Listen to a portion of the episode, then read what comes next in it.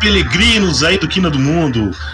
Hoje o episódio é um episódio especial, tá? Aí pro pessoal mais é, é, místico, não sei o que, sei lá se eles vão gostar muito. O tema eles vão com certeza gostar. A gente vai falar hoje sobre o caminho de Santiago, né? Para variar, estou aqui com meus colegas Tiago Januzzi. Opa! Cara, tô interessado nesse assunto aí, porque, pô, peregrinos da Terra Caixa de Pizza.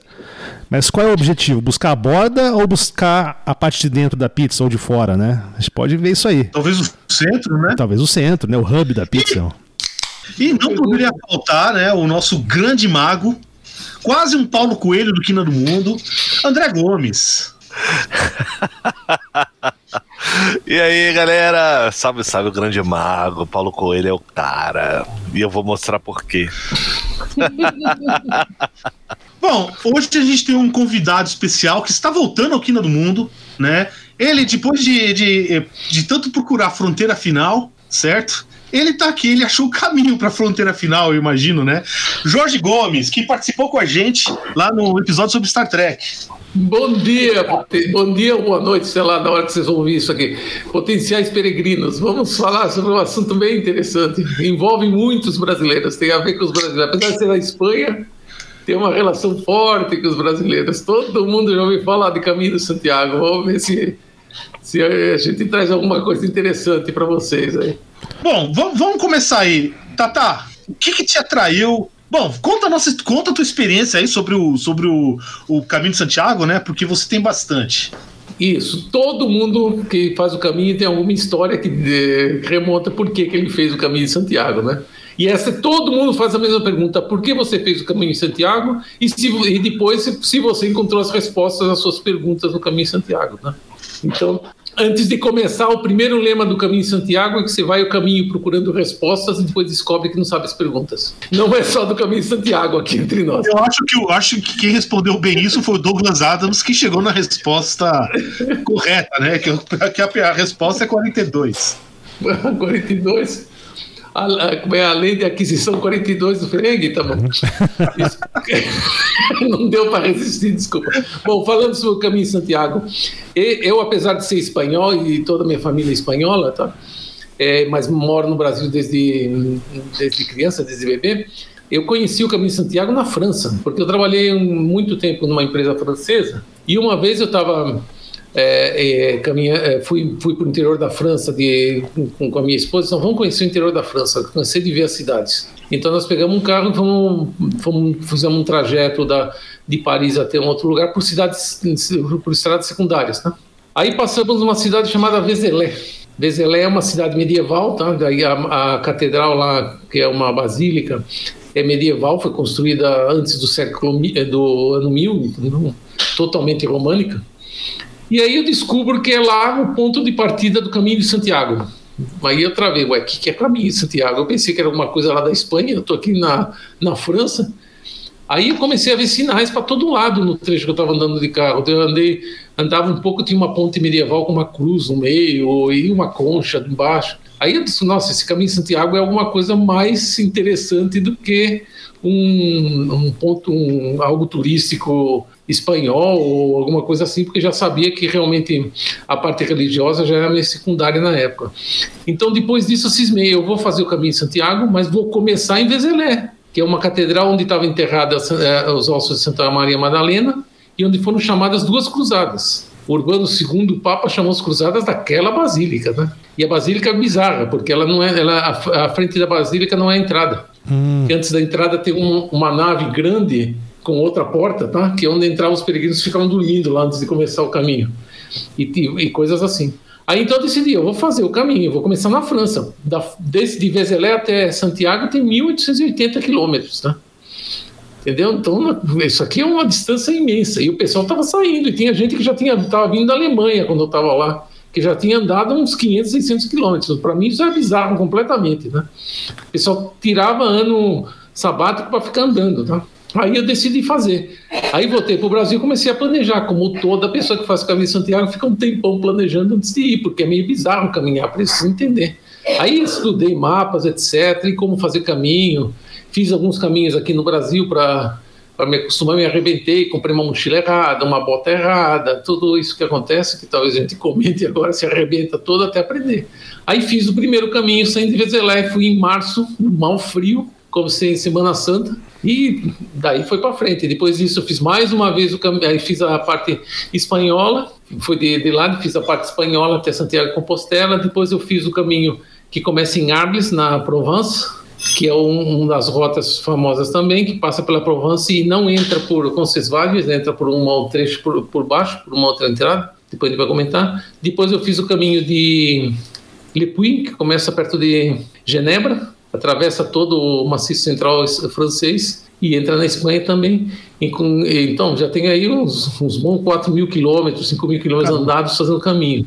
E descobri que era um dos melhores jeitos que existe para se conhecer a Europa, tá? conhecer, porque você conhece o povo próximo, tem uma identidade cultural com eles por causa do caminho, que todo mundo sabe o que é, e ainda conhece coisas muito interessantes que, é que nós vamos falar. Então, o Caminho de Santiago extrapola a lógica de se ir a Santiago por peregrinação. Tá? Ela, ela acaba demonstrando a quem vai caminhar que o caminho é tão ou mais importante do que a chegada. E que a chegada é totalmente ilusória, não existe chegada. A chegada é, é o começo de alguma outra coisa que você vai continuar andando. Entendeu? Você não termina nada na chegada, você só fez uma etapa. E aí a pessoa volta. Eu, eu conheço gente que fez tipo o Caminho Santiago 20 vezes entendeu? E não é o recorde, deve ter gente que fez aí Nossa. 50 vezes, uma coisa assim, entendeu? Então, aí isso vira porque as pessoas entendem que caminhar é interessante, é uma forma de meditação, permite que você conheça as coisas devagar, vai sair correndo, vê e vai embora. Então, é uma forma é, é uma forma até de turismo, entre aspas, tá? Porque isso também virou uma, um mito no, no Caminho de Santiago. É um modo de conhecer os lugares. Quando você vai viajar, você quer conhecer o lugar, quer conhecer as pessoas e acaba conhecendo melhor no caminho do que indo nos lugares evidentes, que é o que está na lista. Então, no final, você acaba conhecendo. E tem um monte de, de déjà vus, de momentos de devaneio que você tá, passa no caminho, porque você está andando e basicamente sozinho. Tá? Mesmo que tenha gente que se cruza, está sozinho consigo mesmo. E você descobre também que você é um pouco chato demais, via ficar consigo mesmo muito tempo, às vezes enche o saco. e aí você tem que aprender a ficar consigo mesmo, tá? E por aí vai. Aí tem um monte de coisas que a gente vai comentar. Então, eu comecei meu caminho por curiosidade que eu passei numa cidade na França, não sabia que Caminho de Santiago passava por lá, depois eu fui fazendo, eu já fiz quatro vezes Caminho de Santiago. Entendeu? E aí é a gente vai comentando algumas coisas, que se eu parar para contar as vezes que eu fiz, eu vou fazer uns, umas 10 horas de podcast aqui, porque eu devo ter uns 7 mil fotos, alguma coisa assim, de Caminho de Santiago, só para imaginar, tá? O dilema do homem moderno, cara. Quantas vezes você para para ver essas 7 mil uhum. fotos? Você sabe que como eu vejo as fotos, né, Paulo? Você deve imaginar. Eu botei no papel de parede do meu do, do micro, ele vai trocando as fotos é, até acabar as mil. Aí eu boto as outras. Uhum. Né? Então, porque realmente eu nunca, nunca tive coragem de apresentar para ninguém as fotos com 500 600 fotos seguidas do, dos caminhos que eu fiz, porque é muita coisa para a pessoa aguentar. E não tem o simbolismo que tem para quem caminhou, né? Então tem algumas uhum. fotos que para mim são clássicas, que essas daí tenho guardadas e eu mostro para todo mundo, mas é, não, não, as fotos que eu tenho tiradas foi mais de para eu lembrar do caminho que eu fiz do que para ir mostrar para outras pessoas. Eu acho interessante como esse caminho nos últimos anos, né? Nos últimos anos, quando eu falo os últimos 10, 15 anos, cresceu em popularidade, né? Eu estava vendo os números aqui, claro que esses números são aproximados, né? Do número de peregrinos. É, o ano de ápice que ele teve de peregrinos, se não me engano, foi 2019. Foram aproximadamente 350 mil peregrinos registrados né, por ano. Em comparação. Mas se você pega. Em 85, né? Nos anos 80. É, 700, tem tipo 700 peregrinos registrados, né? Também tem isso. Mas é isso que você tem que tomar cuidado com essa estatística, uhum. tá? Porque essa estatística faz é a chegada dos peregrinos. Tá. Não é a saída, porque cada um sai de um canto, tá? Uhum. Então tem muito peregrino aí que andou dois dias, tá? Entendi. Entendeu? Ah, eu fiz então, isso. Aí, ó. Você andou os dois dias? Andou, é, tem, tem gente que eu andei os dois dias dentro do ônibus, eu ficava andando para lá e para cá. Não, não, o que aconteceu foi assim.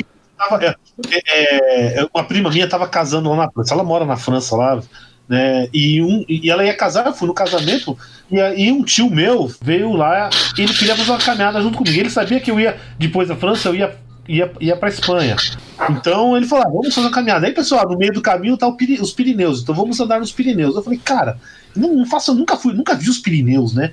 Então o que, que eu vou fazer? Aí eu falei, porra, eu lembrei, cara, o, o, o, o primeiro dia, os primeiros dia lá do o primeiro dia do caminho de Santiago é cruzar os Pirineus, né? Ah, então vamos fazer. Então eu fiz. É pra, é pra brasileiro, cuidado. Isso é um. Eu sei, eu sei. ah, aí, aí eu fui lá de Saint-Jean-Pied-de-Port até, até Pamplona. Sim, é um bom Três trecho. dias. Bom trecho para fazer. Mas o, o, brasileiro começa em São Jean de Porto. O espanhol não fala que existe São Jean de Porto. Ele comenta que existe, mas ele fala que começa em Roncesvalles porque o caminho de Santiago é espanhol, então só começa na fronteira. Quando você chega na Galícia, eles vão dizer que o caminho de Santiago começa na fronteira da Galícia, porque o caminho de Santiago é galego. E por aí vai, tá? É, mas, Aí é, mas, mas assim, uma coisa que eu percebi foi.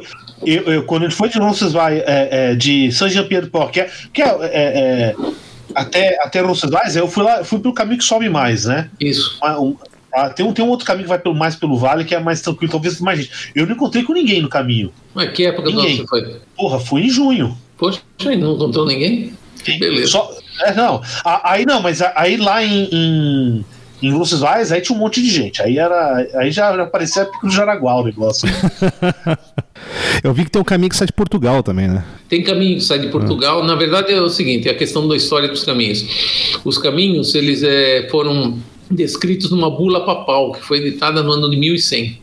É isso que serve de referência. Mas o, o caminho de Santiago começou teoricamente quando descobriram os, os ossos do Santiago que tinham sido escondidos quando a tomada do quando os muçulmanos subiram para essa região, tomaram ele, o, alguns seguidores esconderam os ossos de Santiago que eram dos apóstolos de Cristo e foi martirizado em, em Jerusalém e, esses, e foi trazido para a Galícia, que é na região onde ele pregava. Aí, depois que ele morreu, ele foi posto numa urna e foi colocado num lugar onde, onde era um um lugar de, de visitação, mas ainda não tinha a, eh, a questão da peregrinação como agora, como, como veio depois. Aí esses ossos se perderam durante 300 anos, ninguém sabia, até que um dia se acharam os ossos entendeu?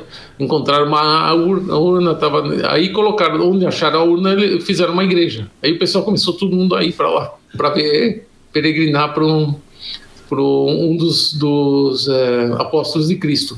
Aliás, eh, comentando, só existem três apóstolos de Cristo que se sabe onde estão enterrados, em princípio. Tá? Um deles é Santiago, o outro quem é? Ah, Cara, eu sei, que, eu sei que o próprio Santiago tem, uns, tem um lugar que ele tá enterrado na França também. Santiago é bem claro onde está, né? Por causa disso, né? Se bem que ninguém sabe, é evidente. Agora tem outro, outro uh, apóstolo que a gente sabe onde está enterrado, que está escrito lá, tem uma urna, que é Pedro, que está escrito, obviamente ele está no Vaticano, lá tem a urna com os ossos de Pedro. E Santo André parece que também está claro por causa da história que ele está enterrado em algum lugar na, na Inglaterra, por sinal. Os outros não, ninguém sabe o que aconteceu com eles, tá? Então não, Não, existe na história. Acho que ninguém sabe o que aconteceu com nenhum. E, em particular, sem cara, dúvida. ninguém foi levar o corpo do cara até, até a- a- lá pra. Pro, que- pô, Santiago é perto de onde, né? É o lugar que, que chama Finisterre, que era o fim do mundo pros romanos, isso. né? Então, tem esse lance também. Agora, só terminando, o, o- o Papa Calixto II, ele decidiu escrever uma bula papal em homenagem a Carlos Magno, que foi também fez o Caminho de Santiago, sabe-se lá a que época, né? E ele escreveu o Caminho de Santiago, eh, ele descreveu na bula, num dos capítulos da bula, um bispo fez os caminhos e descreveu. E ele descreve qua- três, eh, quatro caminhos, tá? Um saindo de Vézelé, que é o que eu comentei agora, um saindo de Lepuy, que é uma, um lugar mar- super marcante, porque onde ele saiu, ele construiu uma capela num pico basáltico altíssimo, está lá uma capelinha lá e todo mundo começa lá o caminho. Ele descreveu o caminho saindo de Arles e o caminho saindo de Tours. Tem motivo para isso, porque muitos santos foram enterrados e, e tem pedaços de cabeça, pé, membro, to- em todos eles são as relíquias. E aí todos eles se juntam né, para atravessar a fronteira eh, da Espanha para subir os Pirineus e depois que sobe os Pirineus eles seguem por um caminho único, tá? Que é esse caminho que todo mundo faz na Espanha, que começa na fronteira da França depois dos Pirineus e vai até Santiago de Compostela. Mas na prática o próprio o próprio Codex eh, comenta que os caminhos começam na casa das pessoas, que no centro do mundo para a religião católica era a Europa. Então todo mundo começava o caminho quando dá um pé para fora de casa, tá? Então tem caminhos traçados para tudo quanto é lado. Portugal durante um tempo tinha um problema político em relação à Espanha, né? Grande, inclusive, porque Portugal tinha Fátima, que é um também é um uhum. líbelo de peregrinação, né? Então, Portugal evitava de falar que tinha Santiago, porque queria que todo mundo viesse para Fátima, que era realmente a Santa Maria. Então, havia uma certa discussão a respeito disso. Então, a Espanha não, não, não falava da, do caminho português, nunca mencionou. Agora, depois de um tempo, que ele começou a ficar famoso. E brasileiro é, adora caminho português, porque, obviamente, passa em Portugal que fala português, não tem problema. Fazer caminho na França, para todos, é um terror, né? Então... Por aí vai. Então é isso. Então esses quatro caminhos estão marcados na Bula Papal, que tá um, é um livro que está lá na Catedral de, de Santiago, e ele descreve os quatro caminhos. Foi um bispo francês que escreveu. E esses caminhos são considerados os caminhos, entre aspas, oficiais, né? os caminhos medievais. Né? Uhum. Agora, tem caminho para todo lado. Tem, diz que tem demarcado na Europa, tem algo uns 100 mil quilômetros de caminho. Tá? Caramba. Você pode ir de Varsóvia até Santiago de Compostela andando por caminho. Entendeu? Eu conheci dois que fizeram de Jerusalém até Santiago Nossa, de Compostela. Véio. Um ano, um ano andando os dois. Um deles fez antes da guerra da Síria. Ele fez a pé, inclusive atravessou a Síria, o Líbano, a Antioquia e a Turquia a pé. Um ano andando. Nenhum dos dois tinha todos os parafusos normais na cabeça, mas. Conversei com eles um tempo e disse: Meu Deus do céu, meu, os caras estão voando. Porque um ano andando sozinho é difícil, mas eu conheci duas pessoas e eles tinham prova disso, tá? Que o, o, peregrino tem uma, uma cadernetinha onde ele vai carimbando todos os lugares que ele passa para mostrar para todo mundo que ele andou tudo isso, tá? Tem todo um ritual para isso. E, lá na, hoje na Síria, o, o, o, Iraque deve ser a chibatada nas costas. Né? É, pois é. Ou a cabeça no saco, vai saber. É, eu imagino que em algum momento o caminho de Santiago foi um tipo de penitência também. O pessoal sofria, apanhava, ficava doente, morria. É, mas tem esse lance né, do, do caminho, você fazer o caminho para você. a penitência dos seus pecados, né? Que você vai ser espiado dos pecados no, quando acabar o caminho. Tem alguma Sim. coisa nesse sentido, né? Cruzei duas mulheres fazendo descalço, caminho de Santiago, 800 quilômetros descalço. E não vem me dizer que não foi por penitência. Claramente estava sendo por penitência. Ela está pagando promessa. É, pagador de promessa. Sei lá, tipo de masoquismo, né? Não sei. É, que o pessoal que explicar essas coisas. É, o pessoal que caminha aqui na, no Brasil, São Paulo, indo lá para é Aparecida do Norte, né? Também. Como é que é? Pirapora, não, para Pirapora do Bom Jesus. Também. O pessoal carrega aquelas cruzes É, isso também. É. Ah, eu já vi isso aí, eu, eu, passando de bicicleta por lá, tinha o cara lá carregando uma cruz. Porra, a cruz devia ter uns. uns a, a, a, 20 metros. O eixo central dela tinha uns 20 metros, cara. Aí o cara põe uma rodinha no final, né? Isso, né? pra ficar puxando. É, devia pegar uma coisa mais, mais leve, né? Ficava mais fácil, né? Mas. Mas de isopor e texturista. Isso, assim, é. Não. Não, mas olha, o caminho de Santiago era uma questão de pagamento de promessa para algumas pessoas, inclusive historicamente, e o pessoal não precisava fazer o caminho de Santiago para pagar promessa, podia pagar para alguém fazer por você, tá? Entendeu? Aí, então, aí, isso aí é interessante. Igreja. Desde que você pagasse uma taxa, você podia fazer. O, e o pessoal, teoricamente, nas épocas medievais, não, não tinha essa regra, tem que fazer a pé, que não tem outro jeito, você faz a pé ou de cavalo ou de charrete, vai fazer como? É, e é, lembre-se, é a propriedade transitiva do pecado, né, cara? Pois então... é, e por aí vai, então... Agora, é muito legal no, no, no caminho esse lance de ligação com um passado muito remoto, porque é visível essa, essa ligação. E a gente não tem noção do que significa, especialmente brasileiro. Imaginar que o, antes da, desse boom que teve agora, os anos onde teve mais peregrinos eram todos no início do, do século X, XI, tá? Uhum. Chegou a 30% da população da Europa ir para Santiago de Compostela. Caramba! Só para você imaginar como era como era a questão lá na época medieval. Tá vendo? Isso foi o que se chamou da, da, Decaiu na Renascença. A peste negra, novo, entendeu? Né? Desses 30%, 80% pois morreu. É. Aí, aí se chamou a de peste é. negra, né, cara? Então. Então, aí também é que, é que você me pergunta aí quem fez a estatística morrer no século X, vai ser muito difícil. a igreja foi anotando quem passou, o cara deu a volta no quarteirão, voltou e assinou de novo. É, não, o problema é que. ninguém sabia escrever, então. Não, não, acho, que, acho que tem mais complicação aí, né? Quem é que se classificaria como pessoa, né? Porque se você tem uma sociedade feudal, o, o eu, eu não imagino que um, que o mestre, o, o, senhor feudal deixasse o, o, o servo viajar, né, cara, durante um ou dois anos. Né? Não, você imagina, na época, né, que tem uma mistura de muçulmanos e judeus na Espanha inteira, né? Você, isso aí era um, seria um sacrilégio você entrar com um judeu Tá, isso- de Santiago. E eu caminhei do lado com pessoas, com ateias várias, tá? E mais curioso, num dos caminhos, quando eu voltei de, no voo, tem um- uma moça veio do meu lado, brasileira, estava voltando, tá? De ter feito o caminho de Santiago, ela ia fazer escala e depois ia voltar, eu, eu ia ficar mais um tempo lá. E ela me confidenciou que era muçulmana. Mas disse: Eu não posso falar isso no caminho de Santiago, porque eu não sei quem está do outro lado ouvindo, tá? Então, você vê que uma coisa é complicada. Agora, tem muito ateu, muito espírita, no sentido espiritual, né, que acha que vai encontrar almas de, de cavaleiros medievais, templários, coisas assim. Como o nosso amigo Paulo Coelho. Não, vem cá, passou. é- é- você. Cara, eu não sei, eu acho que alma de Cavaleiro Templário é- me soa meio assombração, hein? Pois cara? é, né? Não, tem o Indiana Jones, meu amigo. O Indiana Jones ressaltou o caminho de Santiago. tem um lugar no caminho de Santiago que se chama Manharim, que é uma. fica perto da Cruz de Ferro, não sei se vocês já ouviram falar. Já. Que é um rito do. A Cruz de Ferro é uma cruz da época dos romanos, em que todo peregrino passa lá, né? E deixa alguma coisa dele lá. Então fica aquela Exato. montanha de lixo, de tempos em tempos eles recolhem tudo. Mas é uma cruz enorme. Depois dela você desce e você passa por uma cidade chamada Manharim. Manharim tá- tem uma placa, Manharim, população 1. Que é Tomás de Manharim, que tem um albergue que não tem eletricidade, porque a cidade já está abandonada há muito- muitas décadas. Tá? E ele se considera o último templário. Ele tem roupa templária, tudo templário, considera o último, que já teve no Brasil. Tá? Olha só, e, e tem peregrino que acredita nisso. Então, a questão de acreditar é irrelevante, no meu modo de ver. A questão Não, mesmo é você encarar claro. isso como uma experiência interessante e lúdica. Acreditar é, nesse nível é irrelevante, é totalmente.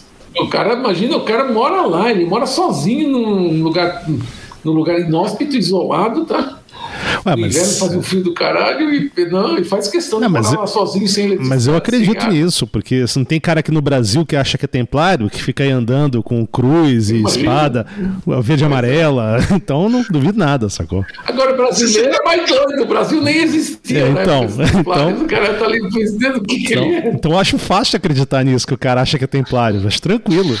Então, o caminho, o grande lance do caminho é isso, é uma relação que você tem com história. O brasileiro é né? Porque as coisas que aparecem lá, tudo é muito anterior à existência do Brasil, tá? Você nunca ouviu na, na escola nem nada. Agora, espanhol estuda na escola a his- a história da Espanha medieval e alguma coisa assim, então ele tem uma relação histórica com o que está saindo, tá? E, e mesmo o brasileiro, se se lê um pouco, vai com curiosidade e vê coisas interessantíssimas, tá? entendeu? Mas o brasileiro médio vai para lá e fica meio meio solto lá no meio, tá? Então, na verdade, para eles, para todos a, a importância mesmo é, é essa esse choque cultural que o brasileiro tem. E a questão é essa de você não estar tá indo no, é, é, tipo turismo, tu vai ver coisas que todo mundo diz que tem que ser vista. Ele não, ele vai descobrir coisas lindas sem estar tá indo atrás delas, tá? Uhum. E, inclusive interiormente, não coisas lindas só de ver, mas interiormente. Por isso que fica doido, o cara pega e volta. Todo mundo que fez o caminho que eu saiba quer desesperadamente voltar a fazer, tá? De algum jeito. Mas é porque faz sentido, é o caminho, né? É. Não, não, não um fim, né? A gente luta a vida inteira pra chegar no fim de alguma coisa. Luta é participar do caminho. O fim é mera formalidade, onde você carimba o seu passaporte É, lá no final. Mas isso é uma coisa que falam, nos le- o Lemas do Caminho, além das perguntas e respostas que eu comentei no início, é que você vai descobrir que a chegada é, é totalmente falsa, é, é- é ilusória. Não existe chegada. A chegada é o começo de uma outra coisa. Não existe volta. Volta é mais coisa mais ilusória que existe. Você nunca volta. Quando você voltou, o que você está voltando não é a mesma coisa quando você saiu. Então, Sem dúvida. então, o caminho é mais importante que a chegada. Aí bate isso na cabeça do cara e diz: Meu Deus do céu, o que, que eu estou fazendo aqui? Com essa história da, da- do caminho ser mais importante que a chegada, que os caras chegam em Santiago e costumam ir até Fi- Finisterre, né? Ou seja, nem, nem a Sim, chegada sim. é a chegada, né? Não, a ideia de fazer Finisterre, o cara disse: Não posso parar, que não é possível, tem alguma coisa mais, vou até Finisterre, porque lá não dá para ir mais longe, você tem que pular na água e nadar. Então. Mas aí o cara volta e se prepara para fazer de novo. Todo mundo que eu conheço fez o caminho de Santiago, que completou, né? Porque tem algumas pessoas que desistem logo no início. É, é, e ninguém sabe, porque a gente só fala das pessoas que terminam, não das que desistem. É. Mas, e tem muitas pessoas que desistem, né? não, não aguentam o tranco. Mas todo mundo que chega lá volta e já está pensando em fazer de novo. Mesmo que não faça, está pensando tá? de fazer de novo. E olha que para brasileiro não é tão simples. É um jeito. Muita gente vai lá achando que vai fazer turismo barato. Esses são os que voltam primeiro, tá? Que se decepcionam porque a lógica de turismo deles é outra, né? Os albergues são. Imagina, é a primeira vez que eu, né, que eu fui, na, na, na, quando entrei na Espanha, na primeira cidade que depois de, de Pamplona, é, Puente la Reina e depois é Estédia. Aí o albergue lá de Estédia, chego no albergue e diz, ah, vou tomar um banho. Aí perguntou onde é que é o banho é lá. Aí eu vou entrar no... Cadê o banheiro masculino e feminino? Falei, é lá. Aí sai uma mulher, não, é todo mundo, é um banheiro só, tá? Mas os boxes são separados, não tem problema. Aí vou entrar, estão os boxes das pias, eu entro, tem três mulheres peladas se arrumando e secando lá na frente, tem senhoras, tá? Pela, não, não tem problema, você toma banho aí mesmo, nós saímos que tá muito molhado lá dentro, caramba.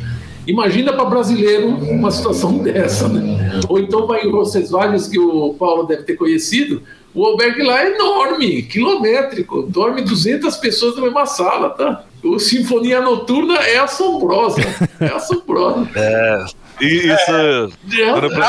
Ah, recomendação: protetor auricular. Sem dúvida. E nasal, né? É do, e, nasal, nasal eu não digo não, porque aqui entre nós, se tem uma coisa que se acostuma rápido é a cheiro. Viu? Porque depois, eu me disse, nossa, eu não estava mais fedido antes, até que alguém me falou, não, porque você está fedendo também. Aí, não, mas você tá falando um negócio de cheiro, olha só. E lá na Catedral em Santiago, né? Que é, é, é uma coisa que tem lá, é o, o chamado fumeiro. Isso, bota fumeiro, né?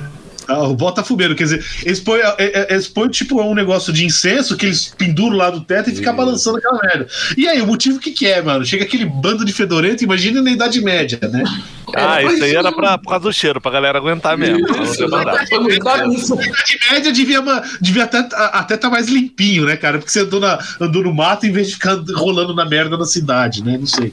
Agora, o Tata, você é, falou que você já fez mais de uma vez o caminho, certo? Sim, quatro vezes. É, quatro vezes o caminho. Qual foi o mais longo, exatamente? É, de dias, em dias, tá? É, percorridos. De, de, percorridos num evento só, o mais longo é. que eu fiz foi 1.400 quilômetros, mais ou menos. Que eu saí de Liverpool e, e, fui até Puente La Reina, tá? Isso deu 34 dias, mais um pouco, tá? 36 dias, não me lembro agora exatamente, mas é isso, é dessa ordem, 34, 36 dias. Você Esse chegou... foi o mais longo que eu fiz numa jornada só, tá? Você chegou a pegar algum transporte ou não, você fez não. tudo no, no pezão? No pezão e com mochila nas costas, que isso é outro tabu no Caminho Santiago. Que em todo lugar que você passa tem alguém que carrega a mochila para você por 10, 10, 10 euros, tá? entendeu? Você não precisa carregar mochila. Eu já vi, eu já vi peregrino com uma linha, uma linha de rodinha, tá? e tem muito peregrino que faz de bike, né?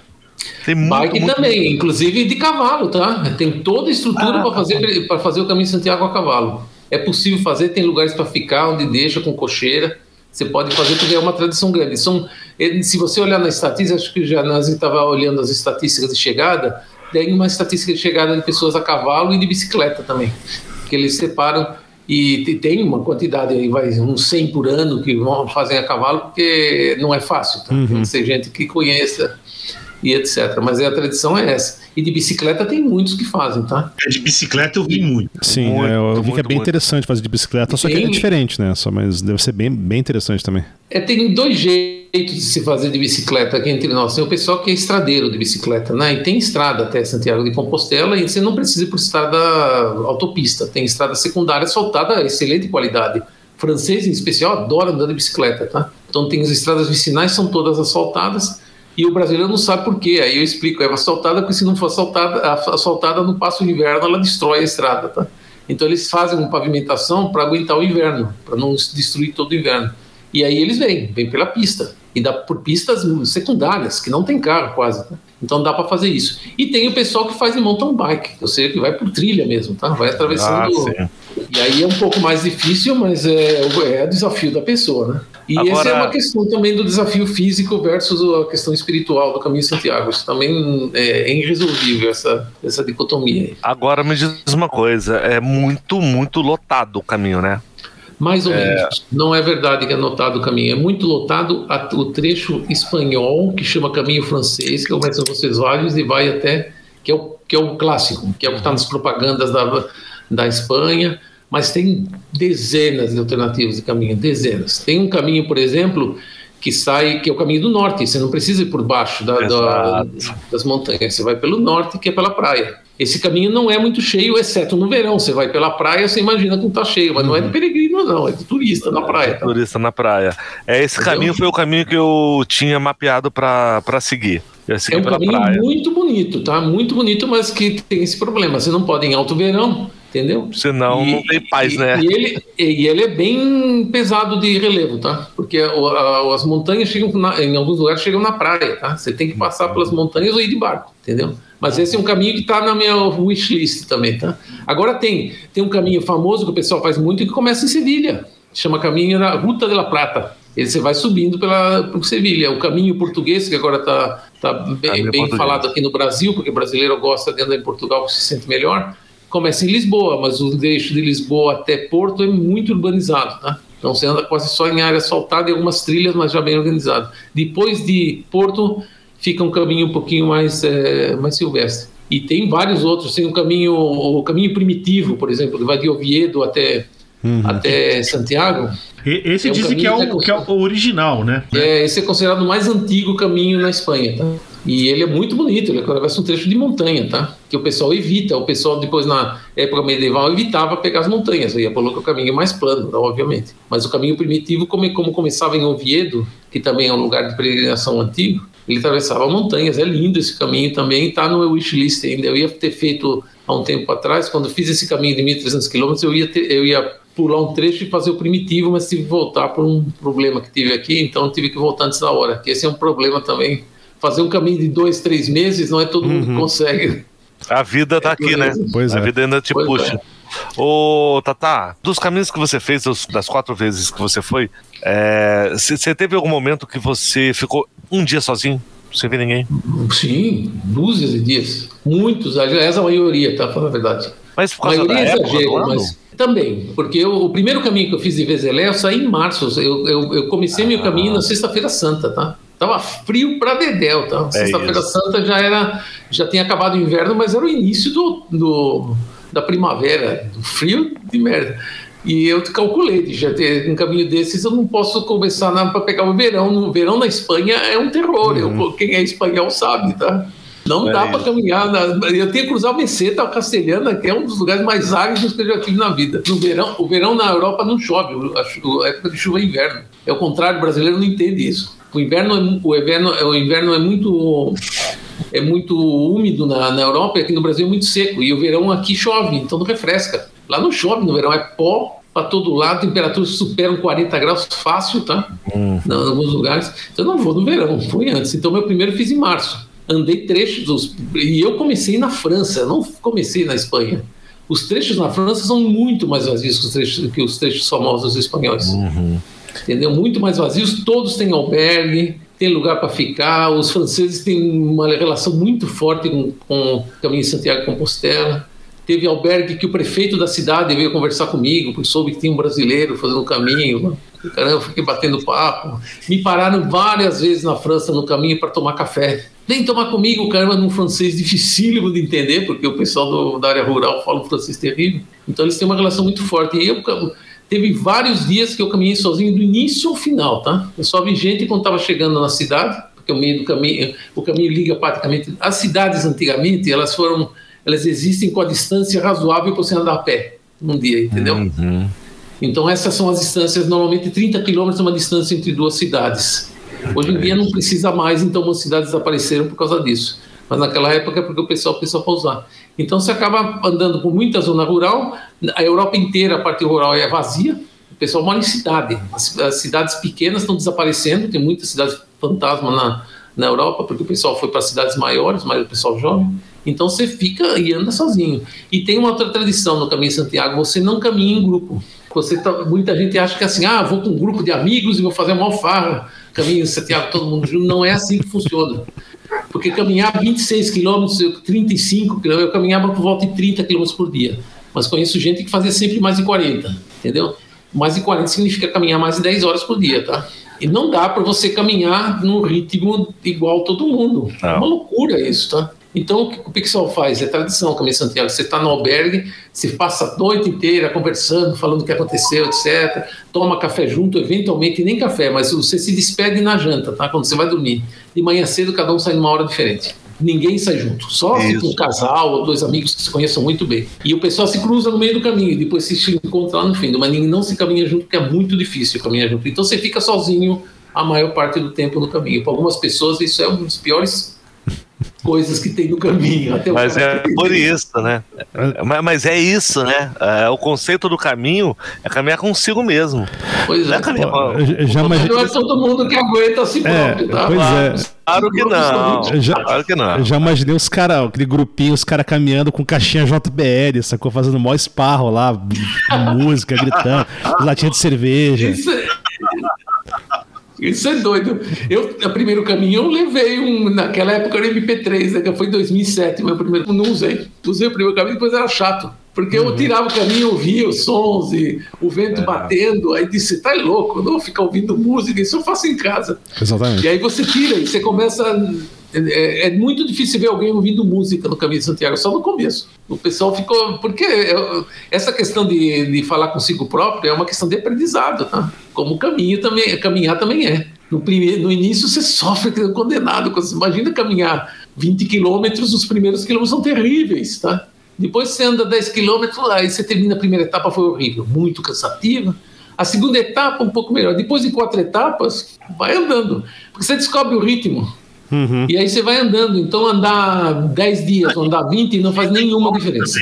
É a minha experiência de todo mundo que faz. Agora, os três primeiros dias são fogo.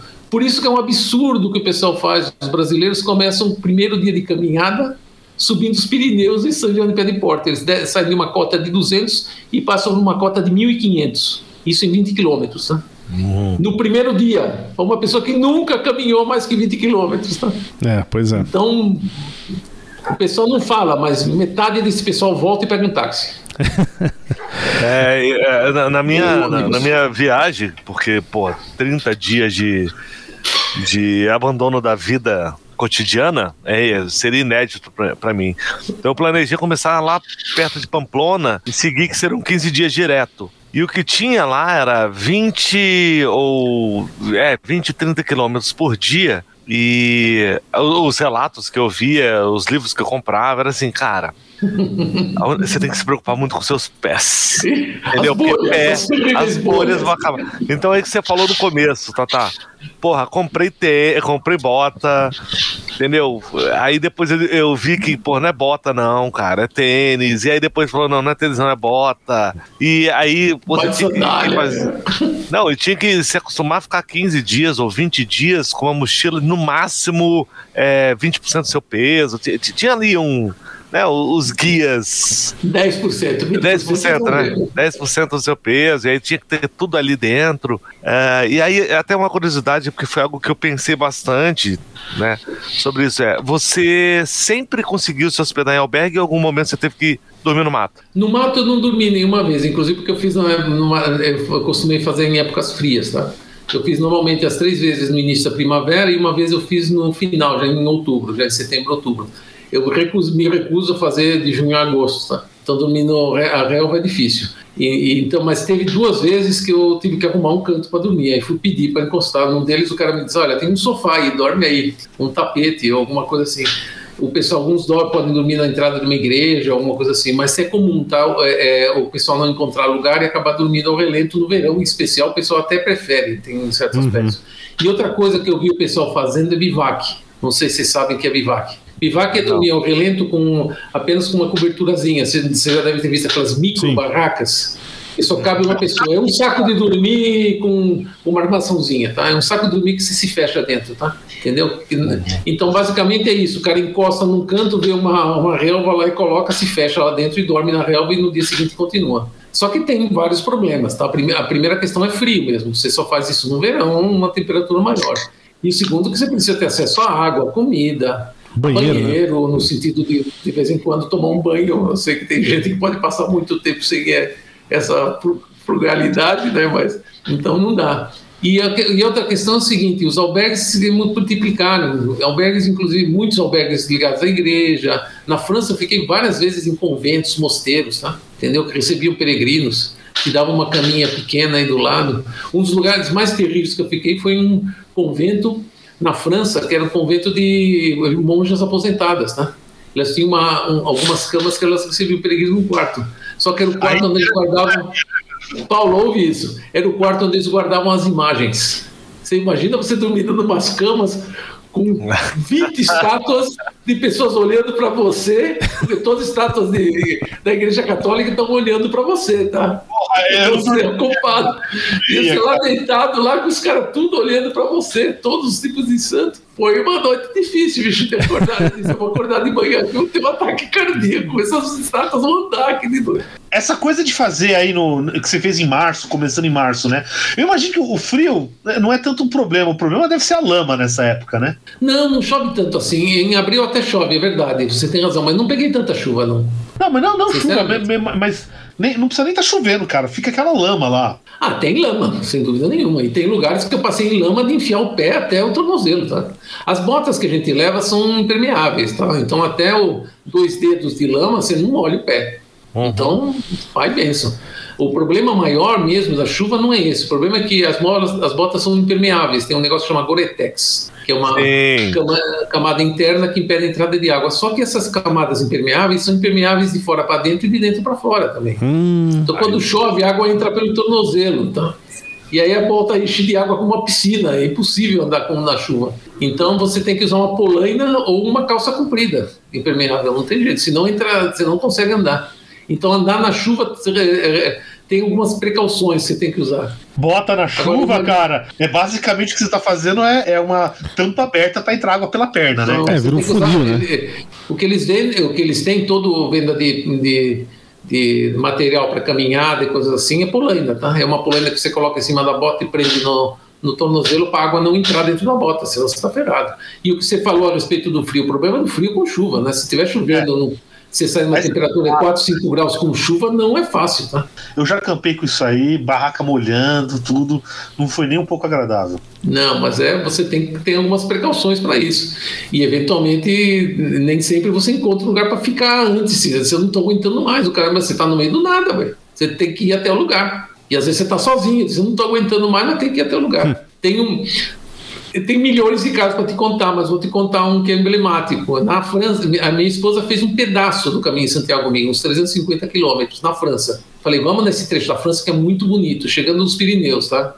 Entre uma parte chegando nos Pirineus. E num dos dias lá disse: Eu estou muito cansada. E passamos num albergue, vamos ficar aqui. Eu falei: Mas nós andamos só 10 quilômetros, não podemos ficar aqui, porque senão no dia seguinte eu não tenho lugar para ficar tem que andar outro, outro albergue, porque senão vai ficar impossível. Falei, não, mas vamos ficar, ficou um tempão aí. Disse, não, vamos ficar, não, final convenci, não, vamos andar, senão estão perdidos. Tá bom, vamos. Como, como sempre acontece, acontece uma coisa que não, não espera. Aí depois de uma hora andando, fecha o tempo. Hum. Tempo nublado, pesado, caramba. Eu falei para você que era para ficar lá. Aí começa a chover, mas não começa a chover água. Começou uma chuva de granizo que eu nunca tive em nenhum momento. E não tinha lugar para ficar. Eu fiquei 20 minutos levando pedrada na cabeça. Tá? Aí, mas, bicho, isso está na história agora. Agora minha esposa conta isso com diversão, mas na época foi terrível. Então, então existem esses momentos, bicho. Momento de frio, isso daí não tem jeito. E o passaporte? É, o passaporte do, do peregrino. Você Isso. tem que ficar carimbando. Isso. É, e aí você recebe o último carimbo lá na, na, na, é o seguinte, o, o, objetivo do, do passaporte peregrino é que alguns albergues são albergues sustentados pela igreja, sustentados pela municipalidade, entendeu? São albergues públicos, tá? Que cobram bem barato. E o pessoal, esse era o objetivo inicial do, do dele. Tem um outro segundo objetivo que eu vou falar agora. Então, o pessoal que está passando não pode ficar, tipo, alguma pessoa que está sem casa vai lá ficar dormindo no albergue toda hora. Então, não dá. Então o pessoal exige que tenha um passaporte, passaporte e carimba, vendo que ele veio de algum lugar e está indo para outro, tá? Entendeu? Um passaporte ah. vazio em qualquer lugar também não. Então o objetivo era ter esse tipo de, de manifestação. Se você for em albergue privado, o cara nem olha. Se você não quiser carimbar, passa reto, tá? Hum. Mas o segundo objetivo é que quando você chega a Santiago, você recebe uma, um, uma compostela, que chama, que é uma espécie de certificado que antigamente era, era total, é ainda é emitido pelo presbitério da igreja, tá?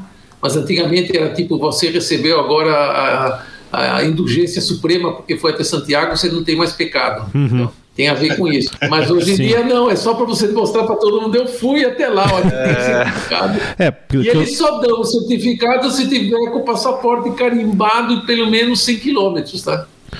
Ah, tem, uns, tem trechos que, que, ele, que ele consegue ver que são razoáveis para você ter caminhado. É, eu vi que esse passaporte da. Então, esse... Que é da igreja, né? Que, tem, que é o Devotionis Affecto Vote Vel Pietatis, né? Causa.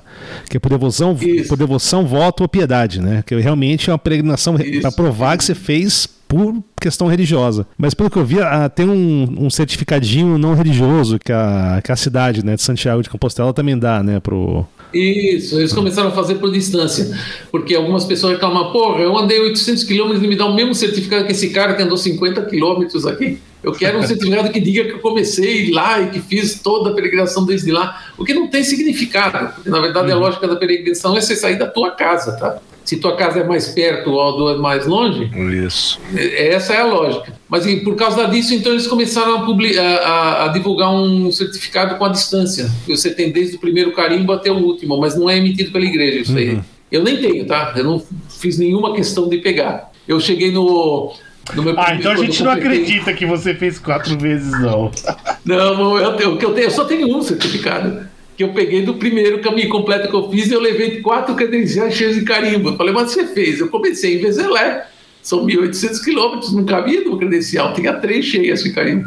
Aí ela cancelou as três, me deu certificado e fui todo contente, chorei que nem um porco na hora que ela carimbou, comecei a chorar convulsivamente, não sei porquê, mas mas, é. Porque é isso, né? Você cumpriu o seu caminho. Provavelmente isso. É, Agora, é, é, tem uns mitos aí do caminho. Um deles é. Eu não lembro a cidade agora, mas que tem um, um lugar onde tem uma torneira de vinho. Sim, eu tenho foto lá, eu tomei Você vinho. Tem, é, então não é mito, é real é mesmo. Mito. Você tem pode pegar lá. Tem um mosteiro em Irache. Irache é, uma, é uma, um subúrbio de de, acho que é de Estela, dessa uma cidade que eu comentei agora, é no quarto dia dentro da, da Espanha. É na região da, da Navarra, tá? já está saindo do País Basco, entrando na Navarra. Essa, é, que esse mosteiro ele produzia, produzia vinho historicamente, eram monges que produziam vinho. Tá? Hoje não é mais, tá? já não tem mais mosteiro mesmo, e na verdade virou uma, uma produção de vinho mesmo. E ele e o cara era, ele colocou lá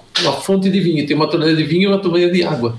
E, e outra interessante, ela tem um webcam o tempo todo. Se você entrar no site, você procura, tem webcam da fonte do vinho. Você consegue ver todos os peregrinos entrando e bebendo, bebendo vinho. E no primeiro caminho que eu fiz, em 2007, não tinha não tinha é, WhatsApp, não tinha internet, é, até o e-mail era difícil, mas não tinha como falar em tempo real com uma pessoa. O telefone celular para internacional era inviável, era mais caro do que cometa, dá para ligar.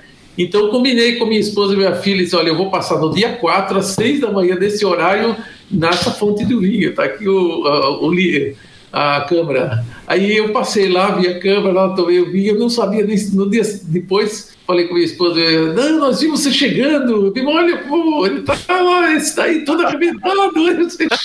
e agora eles estão tendo que controlar porque o pessoal descobriu que tem vinho de graça, então é, exatamente. Tá levando o garrafão enchendo. É, pois é, isso que eu ia falar, por exemplo, já agora, pensei, pô, eu fiquei até com vontade de fazer esse caminho, mas eu, eu ia parar nessa cidade aí. Sacou? Ia começar lá e ia parar no vinho. Fiquei lá, é, tô bem. Até a cirrose matar, né, cara? É, até pegar a é, passa não é o melhor vinho do planeta, que entre nós, obviamente, não um vinho de marca maior que eles põem lá. Mas o peregrino não reclama, agradece. Esse é outro lema do caminho, que você não pode reclamar do que está acontecendo, isso faz parte do, do caminho. Tá certo. Essa fonte de vinho é interessantíssima, sem dúvida. Ela é, só funciona de dia, tá? Então eles não abrem ela tipo 8 da manhã e às 6 da tarde eles fecham, porque senão ficamos boi meia-noite bebendo, né? Esperta, esperta. Eu já não ia ficar lá. É lógico. Podia dar essa ideia. Aqui no Brasil tem uma fonte da cachaça, você pode passar lá e beber, que é de graça, cara. Garanto que é encher de gente. Cara, ó, se botar nesses caminhos de Aparecida aí, com certeza é o que eu faria. Eu, eu faço, cara. Talvez faço de bike. E deixa a bike lá, né? Porque pra voltar Cara, depois da cachaça vai ser difícil. A fila vai ser, sei lá, se o bicho tá em São José dos Campos, a fila vem de São Paulo até São José dos Campos, cara. Agora, agora eu vou retornar. E vocês vão querer fazer o caminho de Santiago depois de toda essa falácia aí? Então, é, a, minha, a minha história com caminho, não existe uma história com caminho. Existe toda uma preparação. Então, eu me preparei.